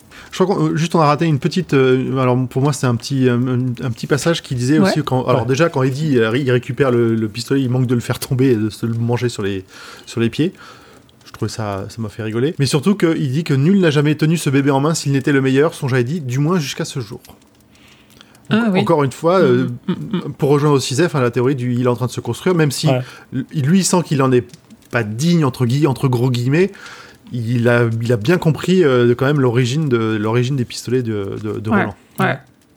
Euh, juste sur le passage 21, avant le sentier de la guerre, que je vais relever aussi, euh, j'aime bien le passage de Le pistolero se sentit bizarrement réconforté par la menace. Ce monde Ouais. n'était donc pas radicalement différent du Mm. sien. En fait, c'est très western, cette, euh, Mm. cette façon de penser, parce que dans les westerns, si tu résumes très vite l'intrigue à ce qui se passe vraiment, c'est une histoire de vengeance et de rivalité. C'est uniquement ça, tout le reste, c'est du décorum. Et en vrai, euh, il résume toute l'histoire euh, de, de- de ce qui est en train de se passer à un pur western. Je trouve ça incroyable. Euh, sûr que je vais faire quelque chose, ré- rétorqua Eddie, se découvrant capable d'accomplir aisément ce qui, quelques minutes auparavant, aurait sans doute réclamé l'usage de ses deux mains en utilisant l'arme. Encore une fois, euh, genre le pistolero qui s'éveille et le cas qui le motive. Et effectivement, Eddie euh, hocha la tête et ils partirent sur le sentier de la guerre. J'ai noté, est-ce que c'est pas le début réel du quintet Ils sont tous les deux vivants, présents en chair et en os, là où ils sont. Ils partent ensemble faire la guerre et sur le chemin, chemin de la guerre. Est-ce Ouais. que c'est pas le début de leur quoi? Peut-être. Ah, peut-être. J'avais un petit, un, un petit message à la fin, de, un petit, une petite version, comme je sais que tu as la, la, la VOZF, euh, à la fin du passage 20. Ça ressemble à la, la trad un peu dégueulasse mot à mot, mais je me Mhm. demandais s'il n'y avait pas une référence où tu as Andolini qui. euh, non, Balazar qui dit à Simi d'aller. Va chercher les messieurs. Euh, Get Old Gentlemen Ah ouais. Ah. Bon, ouais, bon. Je trouvais ça moche en français, mais. euh, C'est Oui, il va chercher assez les proche, messieurs mais ouais. Ouais, c'est c'est proche, ok. The Gentleman, ouais, c'est parce qu'ils disent Gentleman. Qu'en ça, je pense Ouais, qu'il non, parce va que tu vois, chercher les, tout le les- monde, mais- les messieurs, les messieurs, euh, moi je pensais aux, tu sais, aux, aux, aux crapules de bas étage. Je me dis, est-ce qu'il n'y a pas une. Oui. J'essaie Ouais. d'y chercher une référence à, à- à autre chose que juste les messieurs. Ça me paraissait bizarre comme, euh, comme façon de les désigner. Finalement, non. Ah, c'est marrant parce qu'en plus, il lui dit on va lui faire la peau et quand il sera mort, on le transportera dans la cuisine où je m'occuperai personnellement de lui trancher la tête. Ouais. Mhm. Ça, ouais, King, il est encore en train de préparer la suite. Et on a des taïns qui aiment bien faire la cuisine. Oui, oui, oui, dans l'idée, ouais, t'as complètement raison. Ça fait très euh, euh, pig, euh, le cochon du, ça fait très cochon du sud. Hein. Mm. C'est ça. Donc quand Eddie et Roland passent la porte des toilettes, ça tire de tous les sens, dans tous les sens. Côté Balazar, c'est la panique, ça tire pas bien. Roland aurait tué tout le monde en 2-2 s'il n'avait pas des balles qui ont pris l'eau. Eddie est obligé de tirer pour la première fois et touche Balazar à l'épaule. Ouais.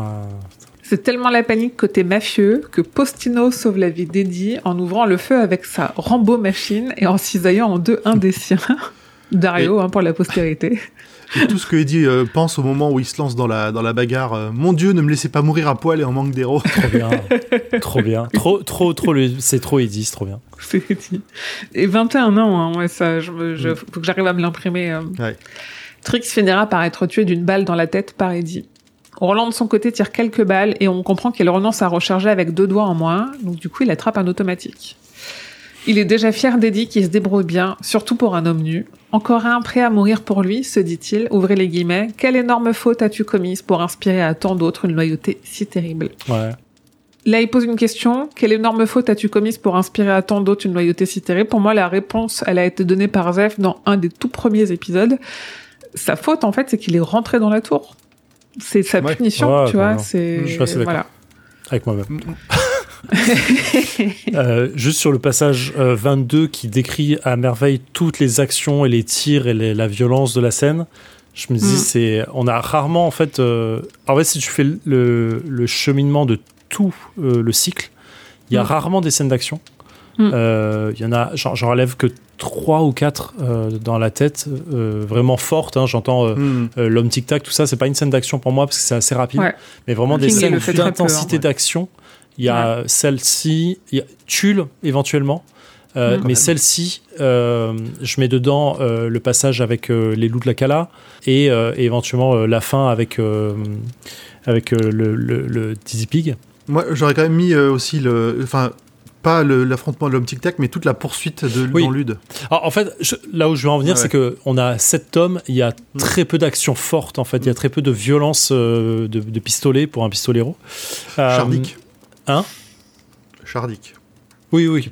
Mais ce que je veux dire, c'est que là, le, le- on est de- du coup sur la deuxième grosse scène d'action de, de flingue et Mm. l'intensité est incroyable. Vraiment, moi, je lisais le truc, j'étais, je voyais exactement la scène, les tirs qui partaient. Vraiment, c'était au ralenti dans ma tête. Mm. Et euh, je me disais que l'évolution depuis le, le massacre de Tulle, qui était vraiment centré sur le pistolero où il disait juste il recharge, il tire, il recharge, il tire, il recharge, il tire, qui, te donne juste le le- l'espèce de, de folle course à travers la ville pour flinguer les gens. Euh, là, il y a une troupe qui a une montée en puissance en plus avant qui prend du temps, qui te montre chaque comment la scène monte en intensité qui est incroyable. Euh, J'ai kiffé de ouf, je l'ai relu deux fois. Mm.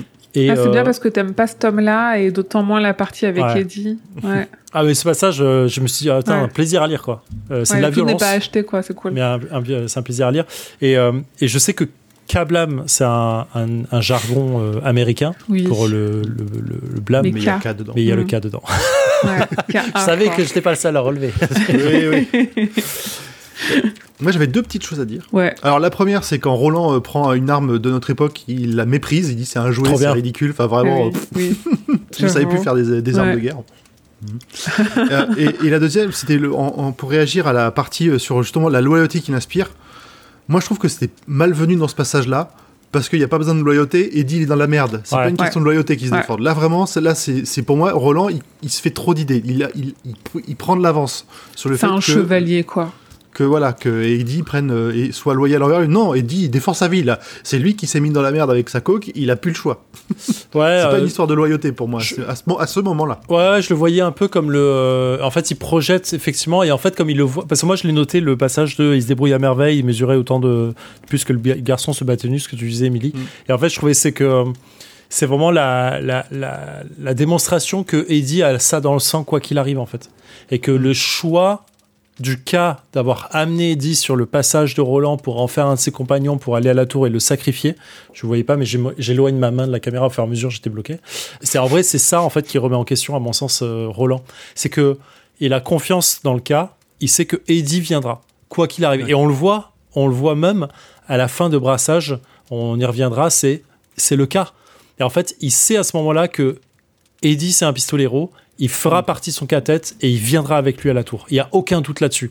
Et quand bien même là, Eddie se bat effectivement pour son frère, pour sa vie et pour euh, s'en sortir, il sait qu'il fera partie de son sacrifice et son histoire. C'est moi, je l'ai vu vraiment dans ce sens-là, quoi.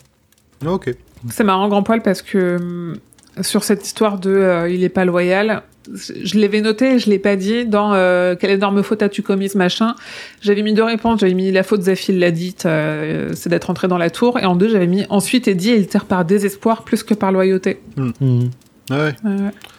Et juste, je viens de relire le passage sur le, le coup de l'automatique, euh, Ouais. qu'il méprise, mais en fait, il se dit aussi Roland, et parce que ça, c'est quand même, un- c'est c'est le mec un peu hautain. Est-ce que c'est, c'est pas aussi bien de tuer un homme méprisable avec une arme qu'il est tout autant? Bien Oh sûr. là là. Vraiment, Vraiment, le, le jugement de valeur. euh, Il saoule. Roland. Trop bien, trop bien, il arrêtez. saoule. Trop trop bien. Moi, j'aime bien le. euh, euh, une conviction irrationnelle s'installa dans le jeune homme, euh, celle que l'arme de Roland possédait quelque magie, le pouvoir d'un talisman. Tant qu'il la tenait, il était invulnérable. Hmm. Alors, Voilà, j'ai vu euh, Eddie qui est en pleine montée. hein. deux points. deux points. Je ne peux pas mourir je, je- je reste persuadé du coup que les armes de Roland sont vraiment magiques, dans le sens elles transmettent la volonté de l'utilisateur Mhm. à ce, qu'elles veulent- ce que l'utilisateur veut faire. J'ai j'ai pas regardé, mais je note dans. Oui. Je, deux? Excalibur. Bah oui, ça- Ouais, à ouais, ouais, bien sûr, ah, Ouais, magique, hein. Oublions Euh, pas, oui, avec euh, quel, de quel métal elles sont faites, quoi. Exactement. Et donc, j'ai pas noté pour la fin, mais à noter dans un coin et à vérifier un jour, est-ce que Eddie a l'arme de Roland dans les mains quand il se fait tuer?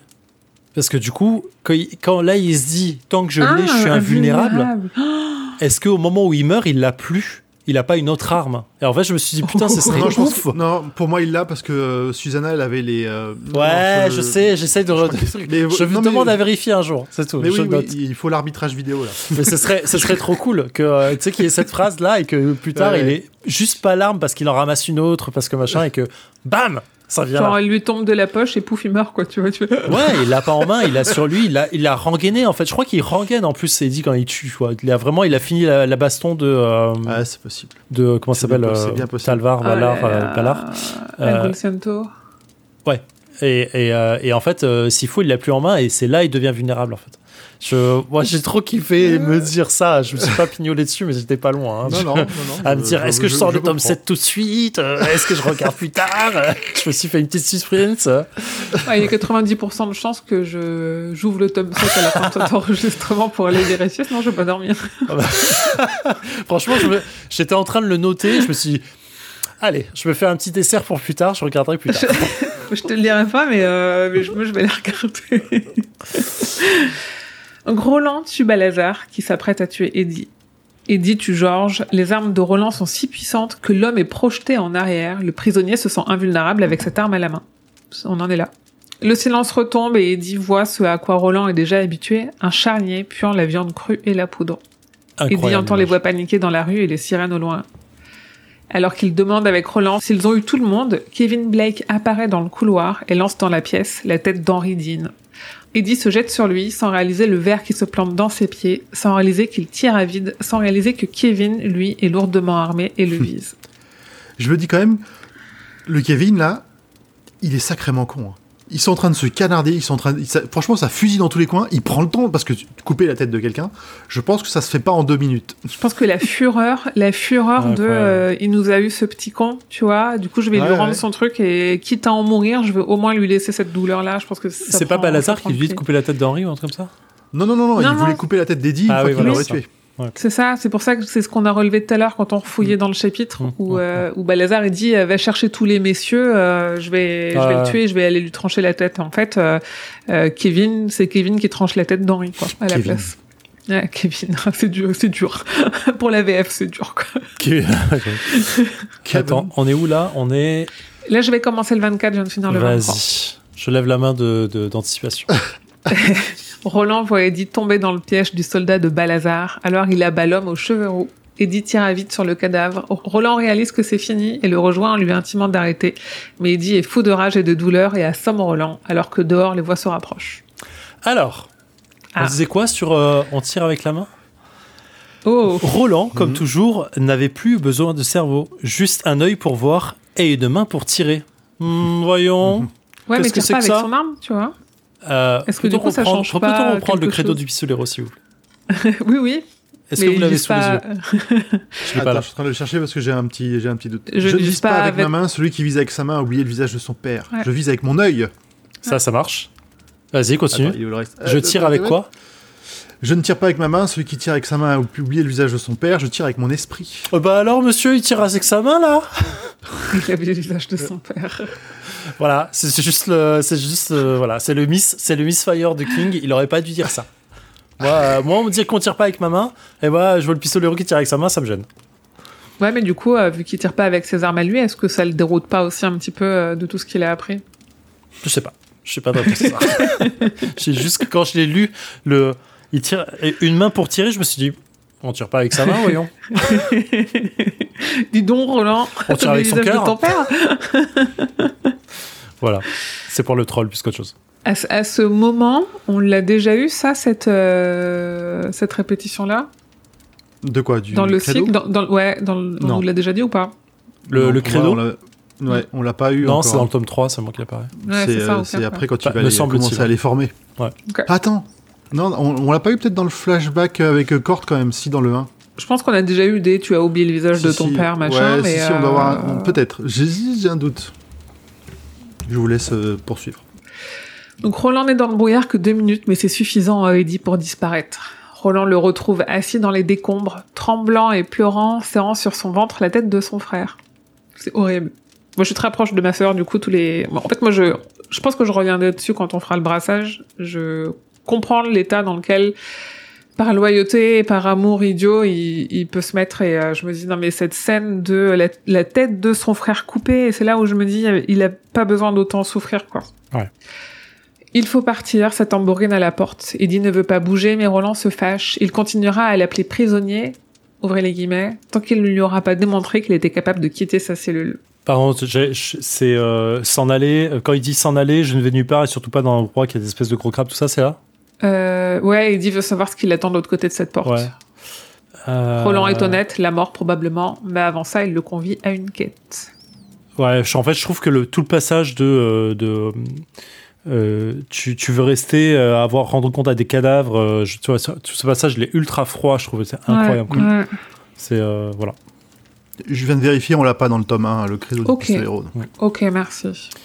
Et c'est à ce moment-là aussi que Roland dit notre mort à tous quatre. Oui, voilà, c'est ça. C'est juste après. J'ai juste un point après, excuse-moi. Mais s'ils triomphent, ils pourront voir la tour sombre. Roland aurait pu contraindre Eddie à passer la porte, la faisant d'abord apparaître en la grippant, parce qu'il faut un contact pour la matérialiser. Mais le jeune homme a risqué sa vie pour lui et s'est comporté avec toute la dignité d'un pistolero. Hmm. Ils sont comme figés au milieu de la pièce, parlant de la quête, alors que des bombes lacrymaux sont lancées autour d'eux. Mais j'ai tellement... C'est un film, c'est ouf, Ah, tout ce parfait. hein. Ce passage, il est ouf. Moi, j'ai Léon en tête, quoi. J'ai vraiment Oui. l'impression d'avoir... Ah, euh, carrément.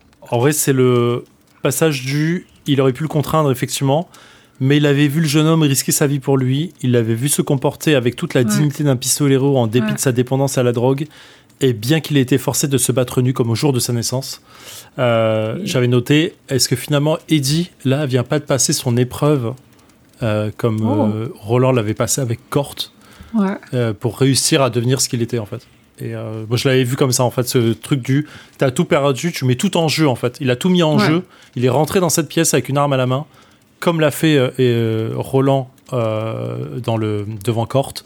Ouais. Il a tout mis en jeu, il a risqué sa vie, risqué sa réputation, risqué sa famille, risqué sa tout pour réussir et vivre. Et je trouve que ça, ça fait vraiment le ré- la résonance de l'épreuve que, que Roland passe quoi.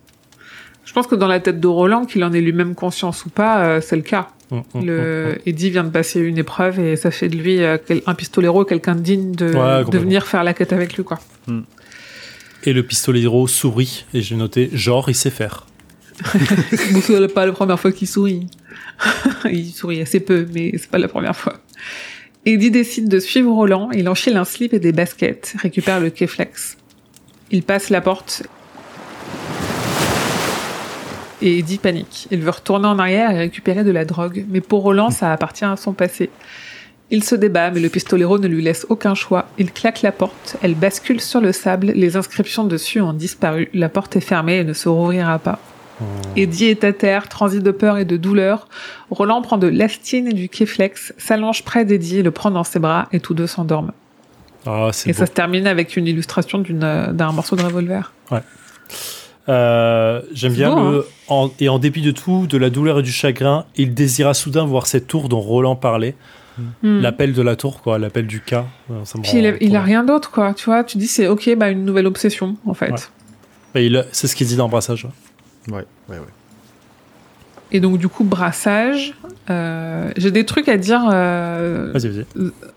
non, je pense que je les dirai soit au fur et à mesure de ton résumé, ou soit euh, à la fin, je vais trouver une façon de, de surligner euh, ce que tu auras déjà dit pour pas euh, faire des répétitions. Ouais, je fais pas un résumé comme toi. hein, Je suis. euh, je Non, t'inquiète. feignant, tu sais. Il y a pas, il y a zéro sujet.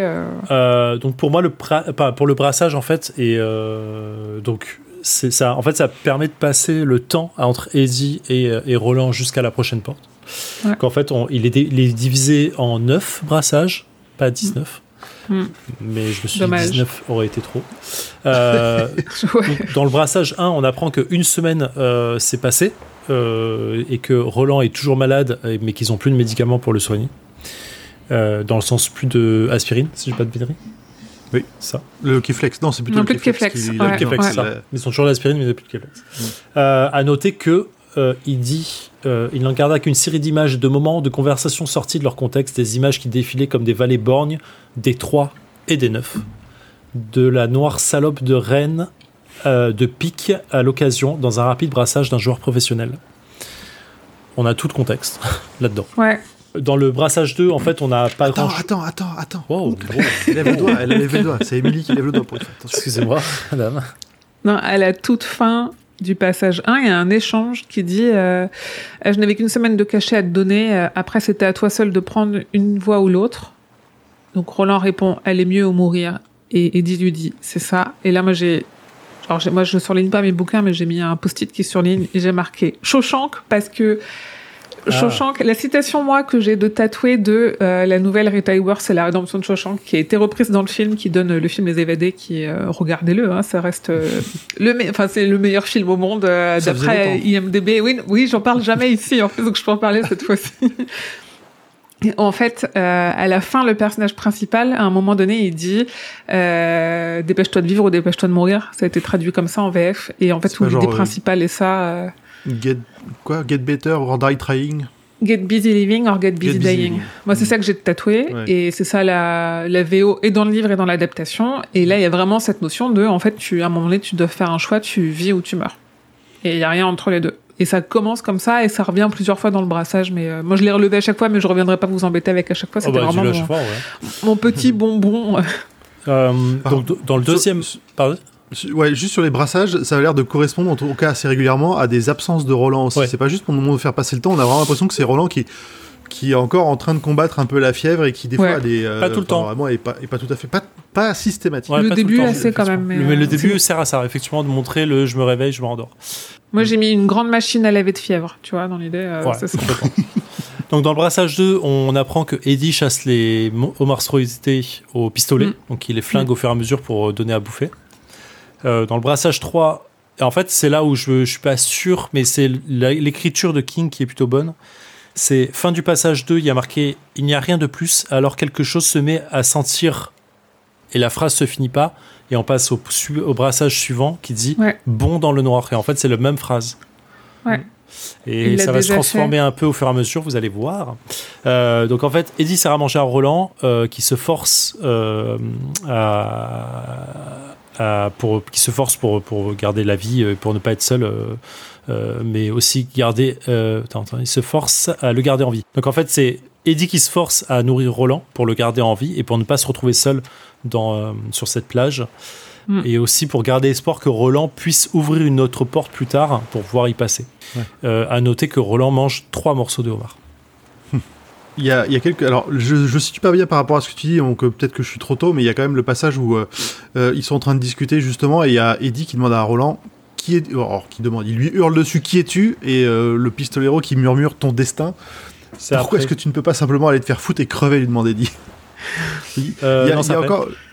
C'est juste c'est après Ok, je suis, je suis en avance alors. Brassage 4, euh, Roland lui dit va au nord, grosso modo. Il n'y a pas grand chose Mm. de plus. Tu peux te rendormir, c'est l'heure euh, au soleil plutôt, machin et tout. En vrai, c'est là où on voit qu'ils vont commencer à se déplacer. Euh, le 5 est intéressant parce que euh, le- la fin du brassage 4, il y a noté euh, le pistolero essaie toujours euh, essaie d'ajouter autre chose, mais avant de le pouvoir, il se met à dériver toujours plus loin alors que les cartes entament un Brassage? brassage. Et en fait, c'est le, br- le titre brassage est repris dans la Ouais. phrase. Moi, j'entendais le bruit d'un brassage de cartes. J'ai l'impression, Ouais. je, me- je me dis que Roland devait entendre le même genre de bruit euh, à chaque fois qu'il y a ces interruptions. Exactement. Et en fait, ça, c'est repris plusieurs fois. C'est euh, fin du brassage 5, c'est le jeu se déploie toujours, les cartes poursuivent leur brassage. Encore de ces délicieux. En fait, euh, vraiment, t'as qu'un seul texte qui est redécoupé. Euh, Moi, j'aurais dans- toute une, ré- pardon, j'aurais Vas-y. toute une réflexion à la fin sur le sur l'utilisation de brassage en VF et de shuffle en VO Ouais. parce que pour moi, Quand je lis avec la VF, ce que j'entends, c'est une vague en fait, et pas, euh, Ah oui. pas des cartes qui se mélangent. Ouais, mais ça marche bien, je trouve. Mais on- on ça marche aussi, on ouais, bien sûr, on en parlera. Dans le brassage 5, Roland est dans ses délires, il est malade. Brassage 6, qui reprend aussi la cohérence de les cartes poursuivent leur brassage. Encore de ces délicieux et suaves morceaux de viande, il se sent mieux, Eddie a l'air aussi a l'air mieux. Donc on, on se rend compte que euh, Roland se rend compte qu'il est en train de manger des monstruosités. Mm. Euh, Eddie est assez heureux de se dire qu'il est en train de bouffer éventuellement un morceau de mafieux et que euh, c'est plutôt agréable. Euh, Et Roland lui répond qu'il est peut-être en train de lui manger celui qui lui a bouffé ses doigts. ouais. Oui, sauf que du coup, c'est une erreur parce que celui qui lui a bouffé ses, bois, il l'a- ses doigts, il l'a tué tout au début, Il l'a écrabouillé. euh, ça. Eddie se, ré- Eddie se résigne à ne pas taper Roland, mais plutôt à le soigner parce qu'il veut voir la tour. Euh, c'est- je cite, ça me plaît euh, de me dire que dans le lot, j'ai peut-être chopé. Ah oui, non, c'est pas ça. Non, c'est plus long, pardon. Oh. Oui, non, j'ai pas, j'ai pas relevé.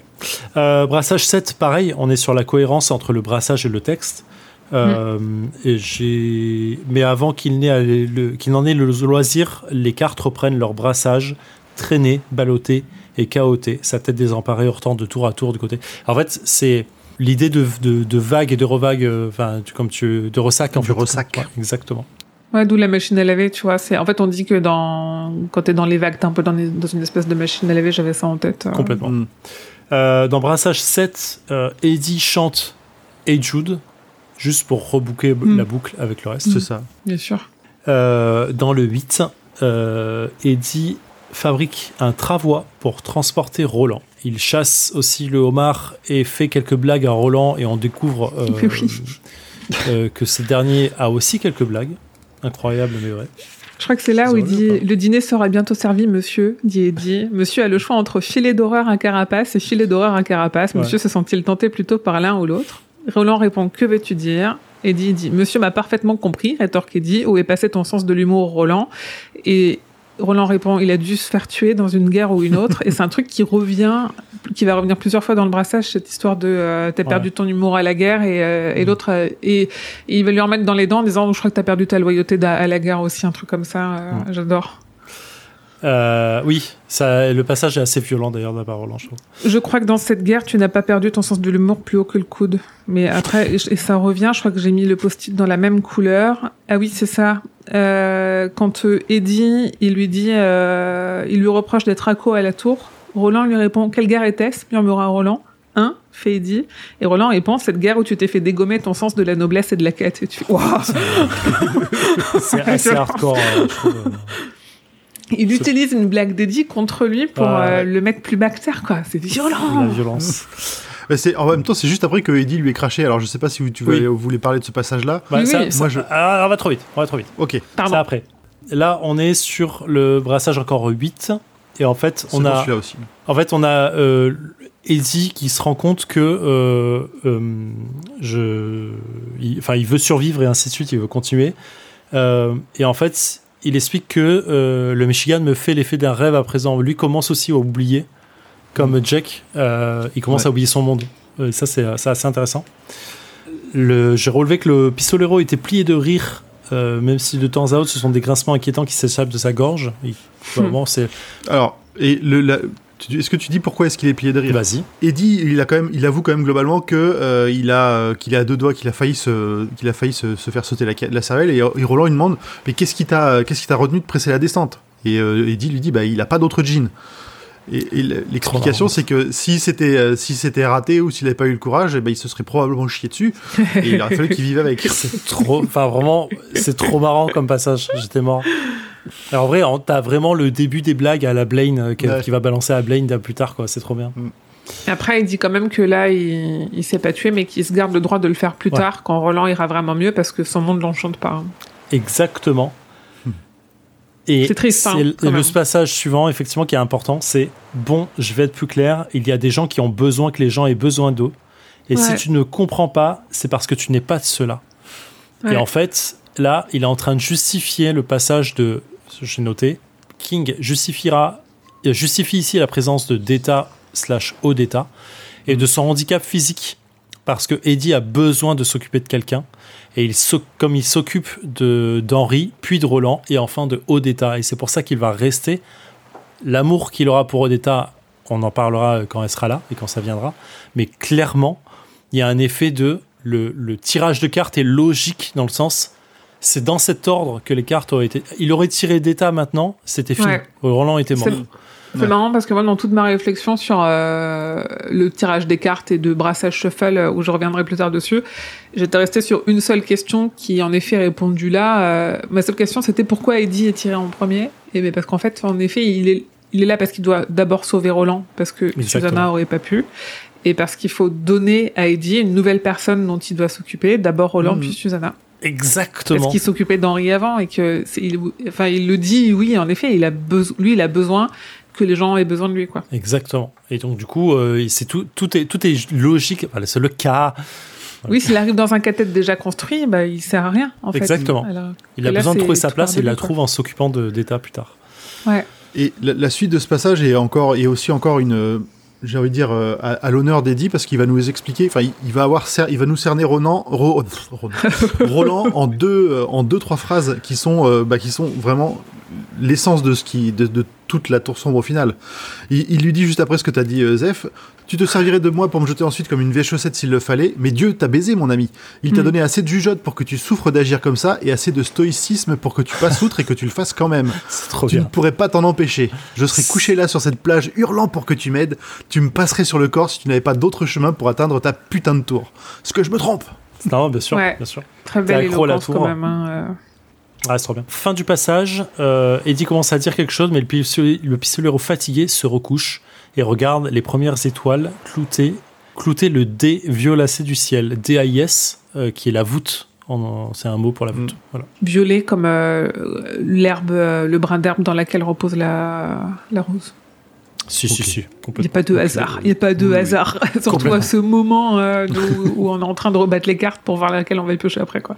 Je suis d'accord. Euh, brassage 9, Eddie raconte sa vie, euh, celle du lien qu'il a avec son frère et comment euh, était leur relation toxique. Mhm. Euh, puis on apprend que Roland est le dernier euh, des pistoleros. Et pourquoi c'est le cas? Attendez. On a des infos sur Corte aussi. si Ouais, j'avoue que le passage d'Eddie, son frère, je l'ai survolé, ça m'a saoulé. hein. Je- Ouais, bah c'est le moment où tu vois que, que juste euh, son Henri, c'est le c'est celui qui se cherche des excuses. Euh, non, j'ai pas fait ça parce qu'il fallait que je m'occupe de toi. J'ai pas pu faire Ah. autant d'études parce que machin. Euh, Donc il a toujours des excuses pour rester dans les pattes au final à la fin de de- d'Eddie.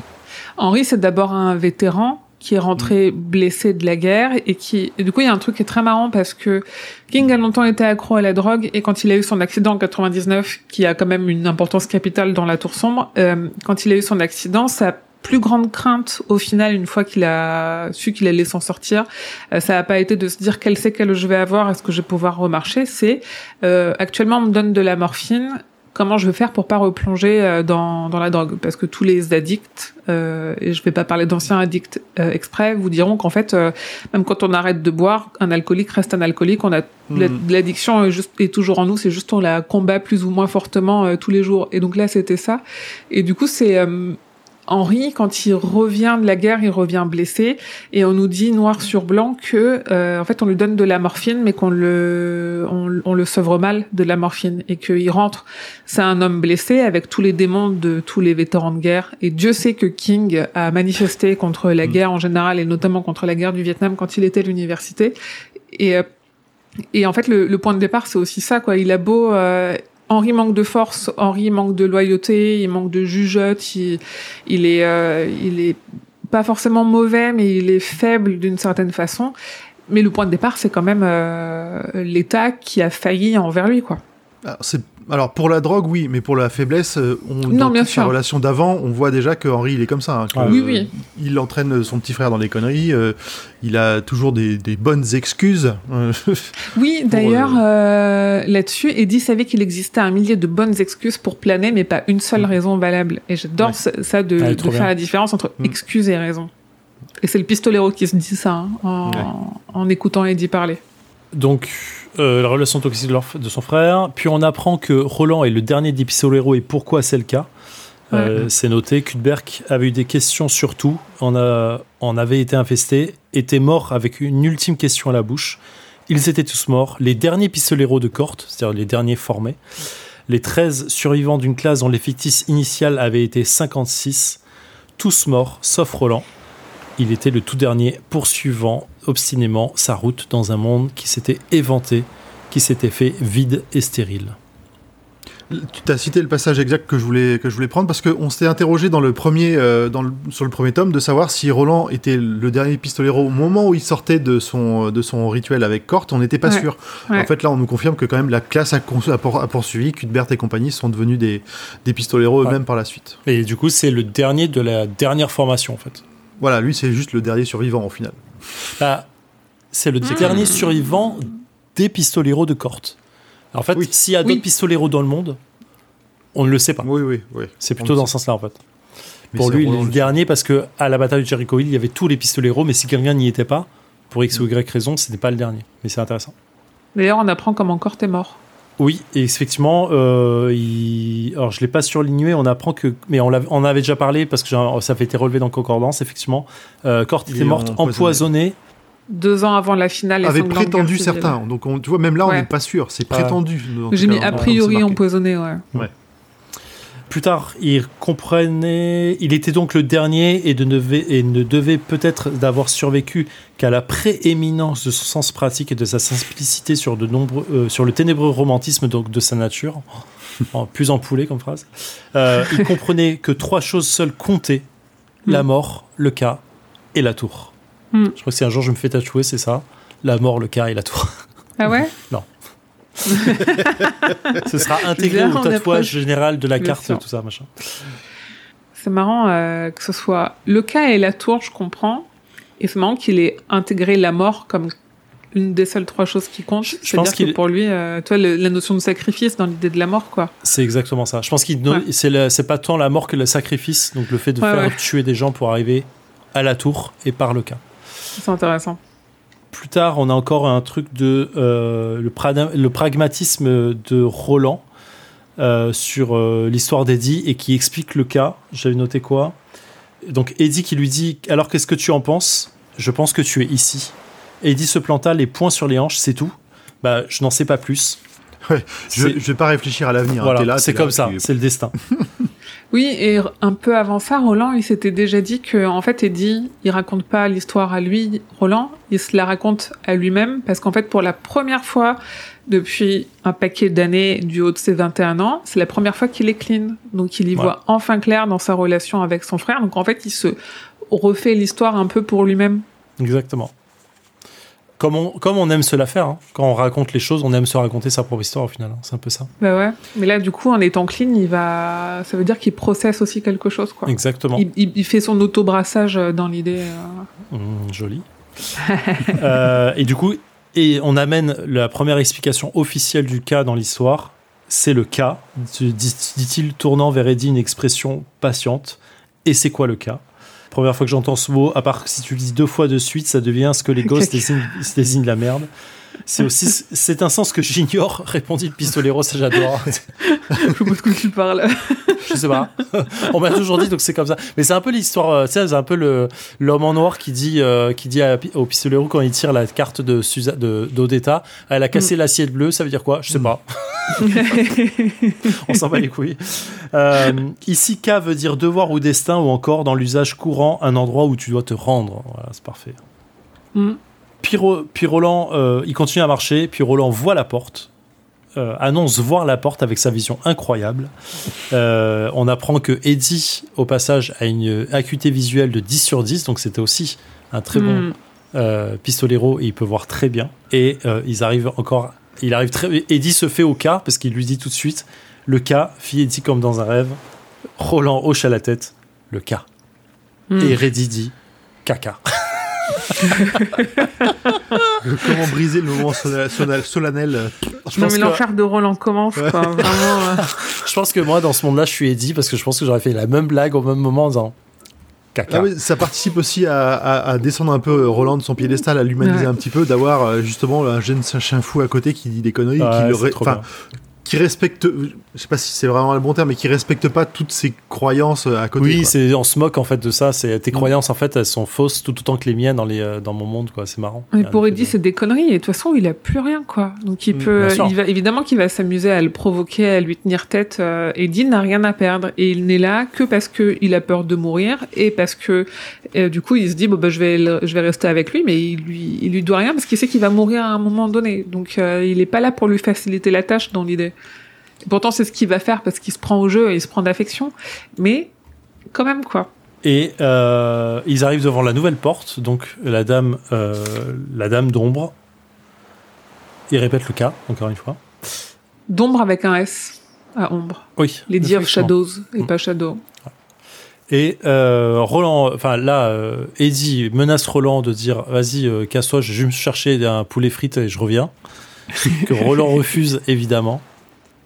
Tu euh, avez dit quoi? C'est le vent est tombé avec le, avec le point du jour. Non, c'est pas blablabla. Euh, tu t'imagines peut-être que ce sont des paroles en l'air. Donc Eddie le menace. Tu n'as qu'à essayer. Et Roland lui répond C'est bien ce que je compte faire. Je te descends, hurla Eddie. Le cas, répondit tranquillement le pistolero, et il se tourna vers la porte. Sa main se tendait vers la poignée, mais son cœur était dans l'attente, dans l'attente de voir s'il allait vivre ou mourir. Encore une fois, le cas. J'adore, j'adore, Mm, j'adore. mm. J'ai surligné le passage. Ouais, moi j'ai mis le brassage se termine comme il a commencé. Roland attend de voir s'il va vivre ou mourir. Ah putain, trop bien. Le C'est cas. cool, hein Les choses doivent se passer comme elles se passent. Moi, je suis fan de tout ce passage. hein. Que ce soit. euh, Enfin, toute la partie d'Eddie, je l'ai adoré. Du début à la fin. Ouais, moi j'adore aussi. Très bon passage. Ça me fait du bien de le relire alors que c'est pas, euh, pas ce Oui. que j'aimais le plus quoi. Oui, c'est ce que tu disais au début de l'épisode précédent que euh, ce serait un peu douloureux pour toi parce que c'est le tome que t'affectionnes le moins un peu dans l'idée. Ouais. Du coup, euh, surtout quand on sait ce qui nous attend après, quand on aime autant le tome 3, en fait, t'as juste envie de plier le tome 2 pour arriver au tome 3. Et en fait, il y a des choses super intéressantes. Ouais, je, je pense que le passage le plus douloureux, ça va être euh, d'état, mais j'ai hâte de le lire pour revoir les détails que j'ai pas vus.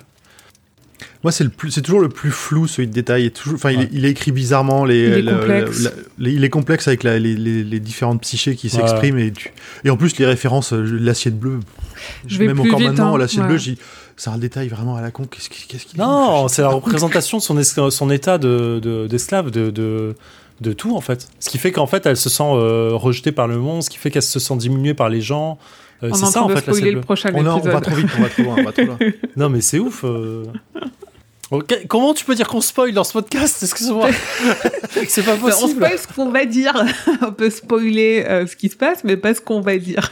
Au pire, tu fais un, un teasing habile. euh, comme ça, on est sûr que les gens vont nous écouter au prochain épisode.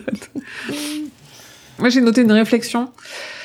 Parce que la VO de brassage, c'est shuffle. Ouais. Pour euh, shuffle cards, qui veut dire mélanger, ou battre oui. les cartes, pour en Mhm. prendre une au hasard. Donc l'idée de shuffle, elle est contraire à celui du destin, qui est fate en anglais, mais ça peu importe. Et du coup, elle est aussi un peu contraire à l'idée du cas. Donc est-ce que l'univers est en train de décider quelle sera la carte suivante? Chaque pas, chaque avancée, c'est shuffle, ce qui met potentiellement une nouvelle carte au-dessus du paquet, parce que ça met une carte au hasard, vu qu'on bat les Mhm. cartes pour euh, les, les, les sortir au hasard. Mais puisque le tirage de l'homme en noir, il a dicté les cartes qui seront tirées, est-ce que c'est l'univers qui shuffle pour mettre la dame d'ombre au-dessus du paquet, genre en cherchant la carte? Ou est-ce que c'est Roland qui, d'une certaine façon, a le pouvoir de battre les cartes de shuffle et toute cette partie serait ce que ça lui coûte comme effort, donc un peu comme un sacrifice, de battre les cartes? Mhm. Pourquoi tu dis au début de ton, ta réflexion que euh, mélanger les cartes, c'est aller contre le destin? Parce que mélanger les cartes, c'est pour en prendre une au hasard. En fait, les, quand tu bats les cartes, tu, tu contrôles Quand plus tu que tu mélanges, vas tu sais tirer. pas, tu, tu changes l'ordre de, tu changes l'ordre de ton paquet de cartes, donc Oui, tu mais sais le- pas laquelle tu vas tirer. Le- le- Là, en gros, ce que- ce qu'elle veut dire, c'est que le tirage a déjà eu lieu vu que le Mont Noir l'a fait, donc il devrait pas y avoir besoin de brasser les cartes, Ouais. sauf peut-être justement comme euh, pour Pour amener la dame d'ombre au-dessus. Ouais. Alors, je suis d'accord avec ce passage, c'est effectivement pour remettre en ordre des choses, mais je suis pas en accord avec le fait de dire que euh, mélanger les cartes, c'est aller contre le destin. C'est au contraire, c'est aller sur le destin. Parce que tu mélanges les cartes pour tirer ton destin, tu mélanges les cartes pour tout ça. Alors, en fait, l'idée, c'est euh, c'est justement mélanger euh, les, les possibilités pour tirer la bonne possibilité. Et le fait de mélanger, c'est justement trouver ta. ta- c'est en fait une forme de, de recherche pour trouver la bonne, la bonne, le bon passage. Oui, c'est ce que c'est ce que je dis plus loin que Oui, du coup d'accord, c'est oui. pas tant un, un mélange pour euh, pour tirer les cartes que c'est un mélange du destin ou d'une certaine façon de Roland pour réussir à faire monter en haut du paquet euh, Oui, la prochaine carte quoi. Je dirais même que c'est un, un cheat code parce que du coup, il, euh, il triche pour aller chercher la carte qu'il veut. Quoi. Ouais. Ouais, dans l'idée, ouais. Et du coup, puisqu'on file cette métaphore de carte, en fait, pendant le shuffle, la carte le prisonnier, qui est donc Eddie, elle passe des mains d'Henri aux mains du pistolero. Parce que Eddie, il était prisonnier de son Oh. frère, donc il était entre les mains de Henri. C'est-à-dire, il était euh, une mauvaise main, parce qu'il n'était pas prisonnier que de la drogue. Et maintenant, il est d'une certaine façon prisonnier de Roland, mais il passe quand même entre deux meilleures mains. Ouais, ouais. Voilà. J'aime bien. Après, il y a euh, Roland qui dit qu'il continuera à l'appeler le, le prisonnier tant qu'il n'aura pas abandonné ses, euh, abandonné justement ses, ses- ses besoins. euh, Il l'a, il l'a dit quand ils étaient encore euh, juste après la, la tuerie à Balazar. Il l'a dit avant qu'il passe la porte. Et du coup, Ouais, je pense qu'au moment où il passe la porte, il est déjà plus prisonnier euh, dans l'idée. euh, où c'est là où il, un, il renaît parce que tout nu machin, et deux, en fait, Mm. il- c'est une carte qui change littéralement de main. J'aime bien l'idée Ouais. de effectivement euh, tirer une carte et l'avoir dans ta main et qu'il y ait un, y ait un échange. euh, Ouais. J'aime Ouais. ils vont assez tous se faire défausser avant la fin du cycle. Oh. voilà. Ah, putain, je, je- Ça marche. Mm. Alors, je me suis bah, pareil dans le tome 7 quand Eddie meurt et ainsi de suite, je me demande pas s'il n'y a pas une référence à la défausse justement au fait de. Surtout qu'on sait un que... Un brassage. On l'a vu dans l'épisode précédent que le visage euh, d'Eddie, c'est le visage qu'il y a sur la carte le prisonnier Ouais, que l'homme en noir a tiré. Donc, euh, donc ouais. De là à dire que Eddie n'existe que parce qu'il est imprimé sur une carte? Après, Jack, est-ce qu'il meurt pas un peu dans un fossé? Donc, est-ce que ça marche pas un petit peu? Une défausse. Ah, c'est trop bien. Ah, trop ça marche. Est-ce qu'il y a- est-ce qu'on a encore envie de dire des choses sur euh, cet épisode ou pas? Moi, ça va. J'ai dit ce que Non. j'avais à dire. non, moi j'ai tout sorti ce que j'avais en note aussi. Je savais pas, je suis désolé pour les auditeurs, on n'a pas autant de trucs à dire. C'est vraiment, on est plus dans l'action de, de, de- de la narration plutôt que sur la réflexion. Mais euh, il y a beaucoup de choses à dire quand même. Alors, on n'a pas autant de théories que sur le premier tome, mais je trouve qu'on a pas mal de d'interprétations, de réflexions, Ouais. de tu vois, moi il y a quand même j'ai quand même l'impression d'aller plus loin dans la lecture que je fais en faisant le résumé Ah ouais, et clairement. dans et quand j'en parle avec vous de me dire ah oui mais ça ça reconnecte avec ça euh, ça rajoute vachement de cohérence euh, quand même ouais. tu vois j'ai pas juste l'impression qu'on fait un résumé gratos comme si on était un livre audio Ah non, non, pas du tout. Je disais juste Ouais. qu'on n'avait pas autant de, de- On tirait pas autant de fils qu'on voulait euh, que dans le, de- le tome 1 qui est incroyable et qu'on ne pensait pas, tu vois. oui mais t'as pas à t'en excuser Je, ouais, je sais pas. je- je- s'il y a des auditeurs et auditrices qui sont déçus je vous invite à ne plus nous écouter Voilà. Oh, Cassez-vous les nulos. Non, mais après, en vrai, euh, si, si des personnes ont d'autres idées et des théories, nous, on les prend et on consacre le début de l'épisode à, à Euh, réagir non, non, mais dessus. va- Donc, tu- euh, avec plaisir, hein, tu vois. Je ça un peu dans le, dans, dans le vent, enfin dans le truc, mais. Je dirais que s'ils nous écoutent plus, c'est le cas, quoi. Tu vois. Ouais, ou qu'ils n'ont pas réussi à passer le premier tome, comme euh, beaucoup des, des gens qui ont essayé de lire euh, La Tour Sombre. J'ai envie de relire le tour de tome, tellement il est fou. hein. Je crois que ça reste mon tome préféré pour l'instant. Ah ouais? Non, de ce qu'on a relu. Ah oui, de ce qu'on a relu, ouais, bah oui. Je plaisante. tome 3, le meilleur, tome 3. Purée. Et vivement Terre perdue. Et donc, euh, vivement aussi déjà la Dame d'Ombre, parce qu'en vrai, il y a des trucs assez cool dans la Dame d'Ombre. Donc, qu'on commencera dans l'épisode qui sortira le 19 septembre. On lira les trois premiers chapitres de la partie La Dame d'Ombre, c'est-à-dire d'État et Odetta, et L2 vers 2, et Odetta de l'autre côté. Et après, ce qui correspond en nombre de pages à peu près à la moitié de la partie 2, et euh, pour euh, l'épisode qui sortira en octobre, on, on lira la fin de La Dame d'Ombre.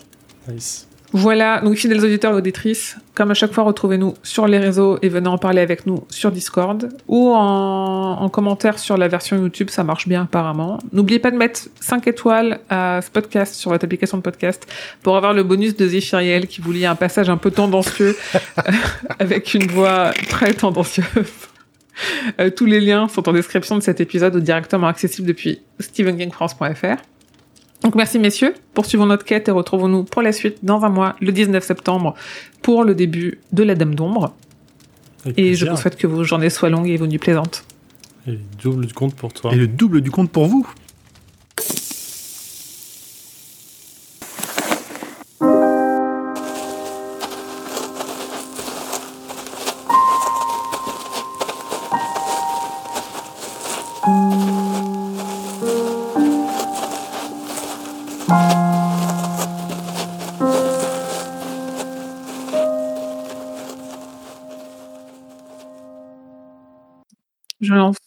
L'enregistrement. Euh, Audacity. Hop, c'est lancé. Euh... Hop. Toi, toi. Comment ça l'événement? Ok. Ok. Je mets ma montre en silencieux, sinon des fois j'entends les dans mon micro. Ah, je, je vais juste désactiver le Bluetooth, ça, ça, peut- ça pourrait le faire chez moi aussi. voilà, moi je, la... je coupe les notifs. Est-ce que c'est bon pour vous? C'est bon pour moi. Euh... Oula, il y a beaucoup de monde là. Ça va, Zef Là, il y a Les beaucoup de micros téléphone. siestes. C'est quoi? Il y a des absences, on dirait. Ah ouais, c'est clair. Ah. Euh, J'ai lancé mon enregistrement, si c'est la question. Mm. C'était pas la question. Est-ce Ouais. que tu es prêt? Euh, je pense que je suis prêt. Vous avez fait pipi, vous avez pris de l'eau, vous avez pris des tisanes. J'ai ma remontée, j'ai fait Je suis prêt à être hydraté. Voilà. Ok. Aïe, chers auditeurs et auditrices, venez vous asseoir avec nous près de ce feu de camp, mais pas trop près de la mer quand même, qui vous aussi vous réchauffera. On fait pas de clap? Ah merde, si on peut, oui, faisons un clap. et du coup, on fait, on fait jamais de clap en même temps. Euh, C'est drôle, c'est drôle quand même. On- je dis 1, 2, 3, et on clap comme s'il y avait un 4 sur le 4. Putain, tu changes à chaque fois. Bah ouais, mais parce qu'à chaque fois, euh, je- je- je- comment on clap Je sais pas. ah, mais Je sais pas, moi. C'est vous qui disiez qu'il faut clapper, donc moi je te Oui. propose, mais. Oui, mais vu qu'on clappe jamais en même temps, au final, il me sert à rien. Mais on n'arrive pas. à- Quelle est la meilleure méthode pour clapper en même temps? Il n'y en a pas. Parce qu'il Ok, y a donc- forcément un décalage euh, de transmission. Donc 1, 2, 3 et on clappe sur 4. Ok 1, 2, 3. Quatre. Voilà, dans l'idée c'est ça.